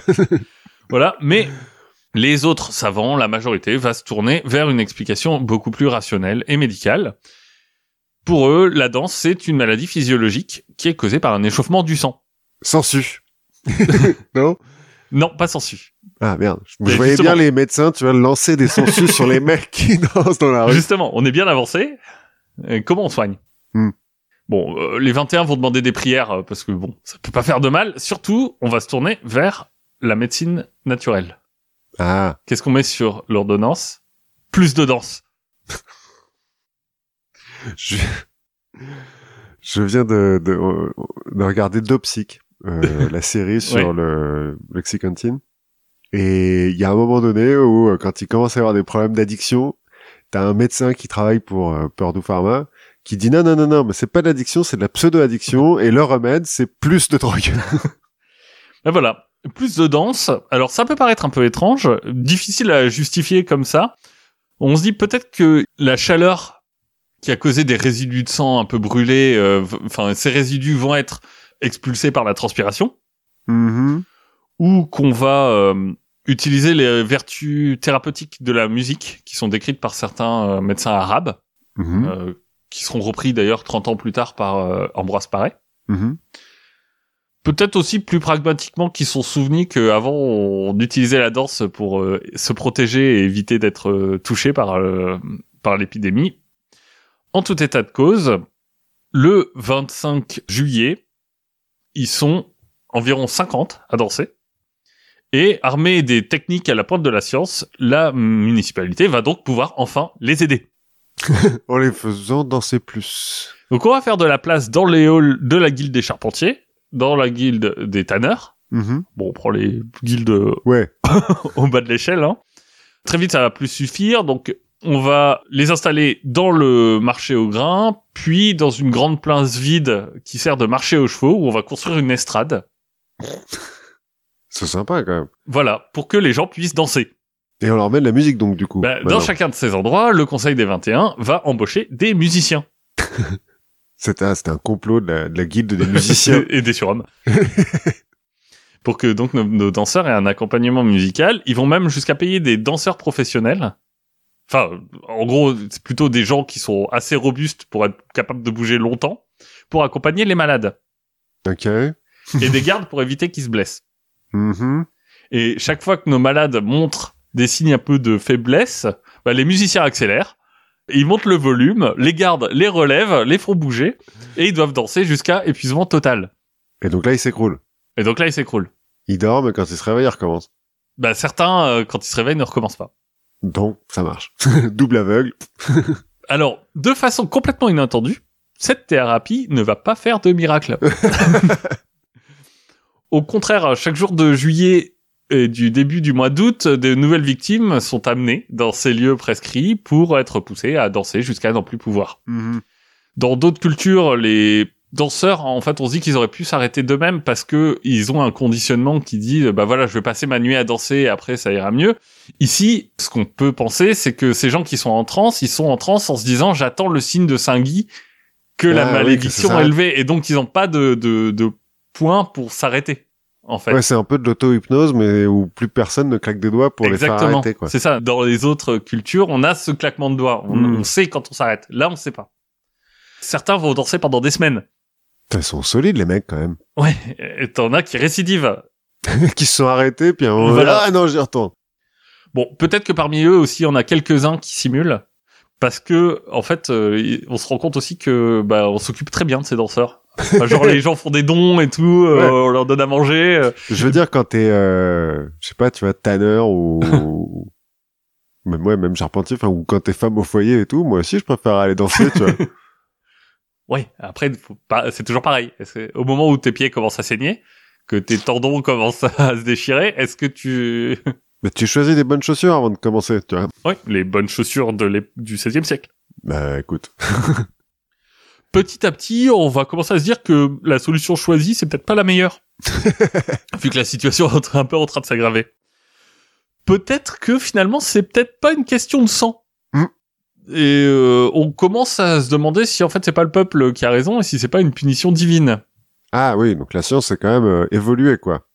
Voilà. Bah, bah, en même temps, la science, on lui a donné sa chance. Hein. C'est vrai. et ils ont fait n'importe quoi. Les chroniques de l'époque sont pas complètement fiables sur l'importance de l'épidémie. Certains parlent d'une quinzaine de morts par jour, Ah ouais, quand même. ce qui nous donnerait un total de plusieurs centaines de morts. Euh, le chiffre qui est un peu plus raisonnable, c'est une 400 personnes touchées, 400 Mhm. danseurs, ce qui ferait quelques dizaines de morts. Il y a combien d'habitants à Strasbourg à l'époque? 25 000. Ah ouais. Ouais, bon, ça fait beaucoup, ouais. C'est spectaculaire surtout. Ouais, ouais, c'est ça, c'est surtout, ouais. En tout cas, ce qu'on est sûr, c'est que un, c'est pas un incident isolé. Mhm. Enfin, c'est un vrai phénomène. Il y a plusieurs chroniques qui en parlent. euh, voilà, même des chroniques de d'ailleurs que de Strasbourg. Et deux, que c'est pas très étonnant que des gens qui sont affaiblis par des années de malnutrition, qui dansent toute la journée sous le soleil de juillet, finissent par mourir. Oui, Bon, ça se comprend. surtout si tu prends en compte le fait que la transe te fait ignorer tous les signaux physiologiques Oui, la soif. euh, la, la soif, la faim, le- la fatigue, euh, tout ça, et que en plus la médecine dicte que tu remets debout les gens qui en peuvent plus pour qu'ils continuent à danser. Voilà, voilà. Tout ça va faire faire à nos autorités en moins de cinq jours le virage à 360 degrés cher à Jean-Michel Blanquer. Mhm. Bref, toute danse, sifflement ou tambour est strictement interdit en public jusqu'à fin septembre. Mais en même temps, ils ont commencé sans musique, les autres. Oui, mais là, on n'a plus le droit de danser, c'est fini à bamboche. Voilà. Tac. Euh, le conseil est convain- maintenant convaincu que si la cause n'est pas physiologique, elle est spirituelle. Donc, on va bannir jusqu'à nouvel ordre de l'enceinte de la ville toutes les personnes à la morale douteuse. ouais, ça veut dire plusieurs centaines de prostituées qui sont, euh, alors parmi celles du plus bas, euh, oui, je suppose que les, les préférés des, des 21, là, ou 32, elles sont Oui. pas expulsées, quoi. Bah, en général, euh, les prostituées sont passées par les, les 21 ou les 32, mais il y a longtemps. Ah oui, d'accord. c'est plutôt comme ça que ça, ça se passe. Donc elles sont jetées hors des murs. Mais bon, elles ont un, un filet de sauvetage social, comme on dit. Oui, bien sûr. Bah, il y a euh, Fritz, là, non? Dans la forêt noire. Bien sûr, bon, il y a des, il y a quelques exceptions. hein. Les personnes honorables ont le droit de danser euh, pour les mariages et les messes, mais sans tambour. si tu tapes du pied, tu sais, c'est comme quand euh, il y a pas Ouais, longtemps, quand t'as pas le droit de, t'as pas le droit de danser dans les bars. Pour les danseurs, bah, on- à part les ligoter, on peut pas faire grand chose. Donc on les ligote. Non, on va pas les ligoter, mais tu vois, les menacer, ça sert à rien. Mhm. tu t'as beau leur crier d'arrêter, euh, Ça va ça, sert pas à grand chose.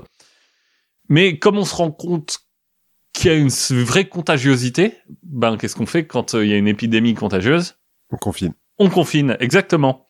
Donc, on va les forcer à rester chez eux, donc plus de danse en public. Les, les gens doivent rester chez eux s'ils dansent. Et comme autour du 10 août, la situation ne semble pas vraiment s'améliorer, on va lancer des travaux à Saverne, dont on avait parlé un peu avant, pour construire une nouvelle chapelle, pour apaiser Saint-Guy. Ah, moi je pensais que c'était pour mettre les danseurs. On les emmène dans un endroit, on va non, appeler ça, ça... deux jours plus tard.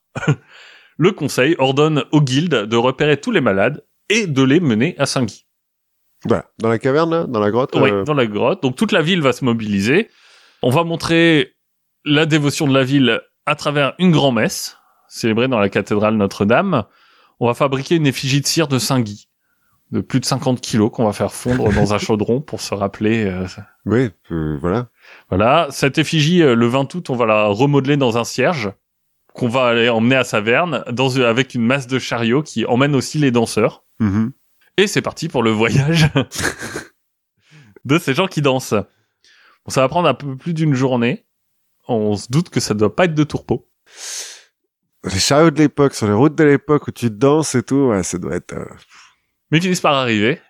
Et là, sur place, on va les pousser dans la chapelle, où des messes sont dites quasiment sans interruption. On va leur donner des croix et des chaussures rouges.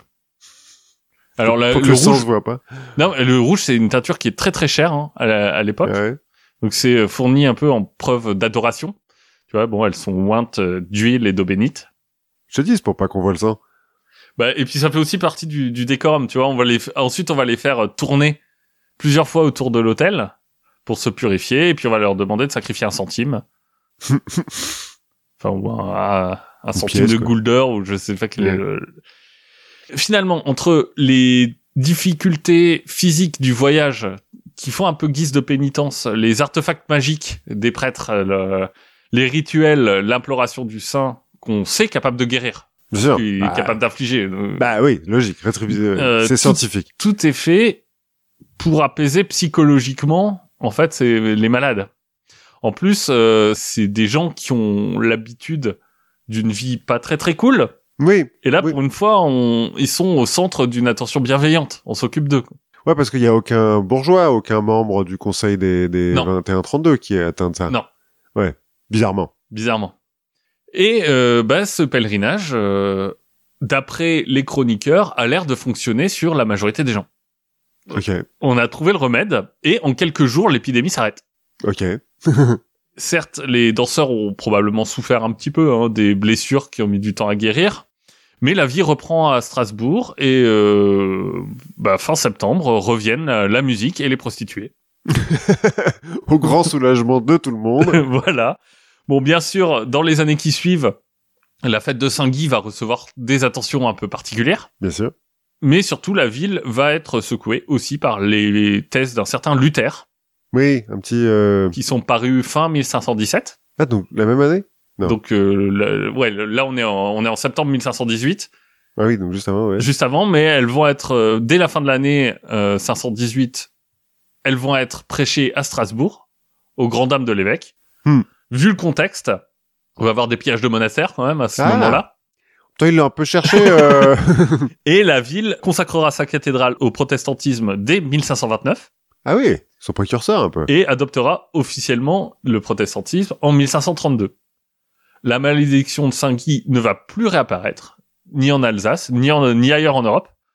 Alors c'est aussi peut-être dû aux changements locaux euh, religieux, puisque Mhm. quand on bascule dans le protestantisme, on bascule dans une doctrine où les saints ont- n'ont plus d'importance, Mhm. quasiment plus d'importance. Donc en fait, toute cette euh, Donc on a retiré son pouvoir à Saint-Guy. C'est un peu une espèce de d'exorcisme à grande échelle, quoi. C'est un petit peu ça, quoi. Bah voilà, maintenant qu'on a oublié Saint-Guy, est-ce qu'on a encore vraiment besoin de danser? Je demanderai à ma femme. Mais euh, ça n'a jamais eu lieu ailleurs que. Alors ailleurs, on a des épidémies, notamment, je, je crois qu'à Madagascar, on a eu des épidémies de fou rire. Ah oui, ou de hockey, non, j'avais pas vu ça. et il y a des, des choses avec le hockey exactement, qui sont un peu de- du même euh, du même tonneau, d'une sorte de transe collective. Mhm. Mais je trouvais ça. euh, Non, c'est marrant, moi, c'est- des- parce que donc on sait toujours pas, en fait, en pratique, ce bah, qui s'est en vraiment pratique, on saura, enfin en pratique, on saura jamais parce Ouais. qu'on a que quelques chroniques euh, qui sont euh, assez lapidaires. Mhm. Je sais que après Charcot et tout ça sont penchés. Je me suis dit j'ai déjà beaucoup parlé donc je je vais pas rentrer dans toutes les Et digressions. puis bon, de- Charcot, euh, de ce que j'ai compris, euh, c'est pas une science hyper. euh, Non, bah, ça, ça devait euh, ça devait venir des pulsions sexuelles des femmes quoi, j'imagine. logique, Logique. je veux dire. Mais non, l'hypothèse la plus probable, c'est justement cette sorte de transe qui est induite. Alors, on peut-être qu'au départ, il y a des gens qui rentrent, qui se disent tiens, je vais danser, et puis après, qui sont pris par le par le truc. Mais c'est Mhm. euh, cette transe induite. En plus, quand tu rajoutes la musique, les tambours, euh, le Une sorte d'hystérie collective, quoi, finalement. un petit peu. ouais. Eh ben, Donc la chorémanie, voilà. la danse de Saint-Guy, en fait. Et c'est de là que vient la danse de Saint-Guy. Ouais. On a appris des trucs, non? On a appris énormément de choses. Et euh, moi, je vous conseille de continuer à apprendre euh, des choses euh, jusqu'à la fois prochaine. Si vous êtes euh, tenté par euh, apprendre des choses sur la littérature, le label Podcast va accueillir un nouveau podcast qui s'appelle Agatha Christie. et qui va parler de, Stephen King. voilà, qui qui euh, arrive bientôt. Il est arrivé déjà euh, sur le label, donc euh, les premiers épisodes sont disponibles. Et vous pouvez aller écouter ça, écouter d'autres podcasts. Si ça vous plaît, n'hésitez pas à nous aider en participant au Patreon du label Podcast. Tout à fait. Et on se retrouve la prochaine fois. Ouais, à la prochaine fois.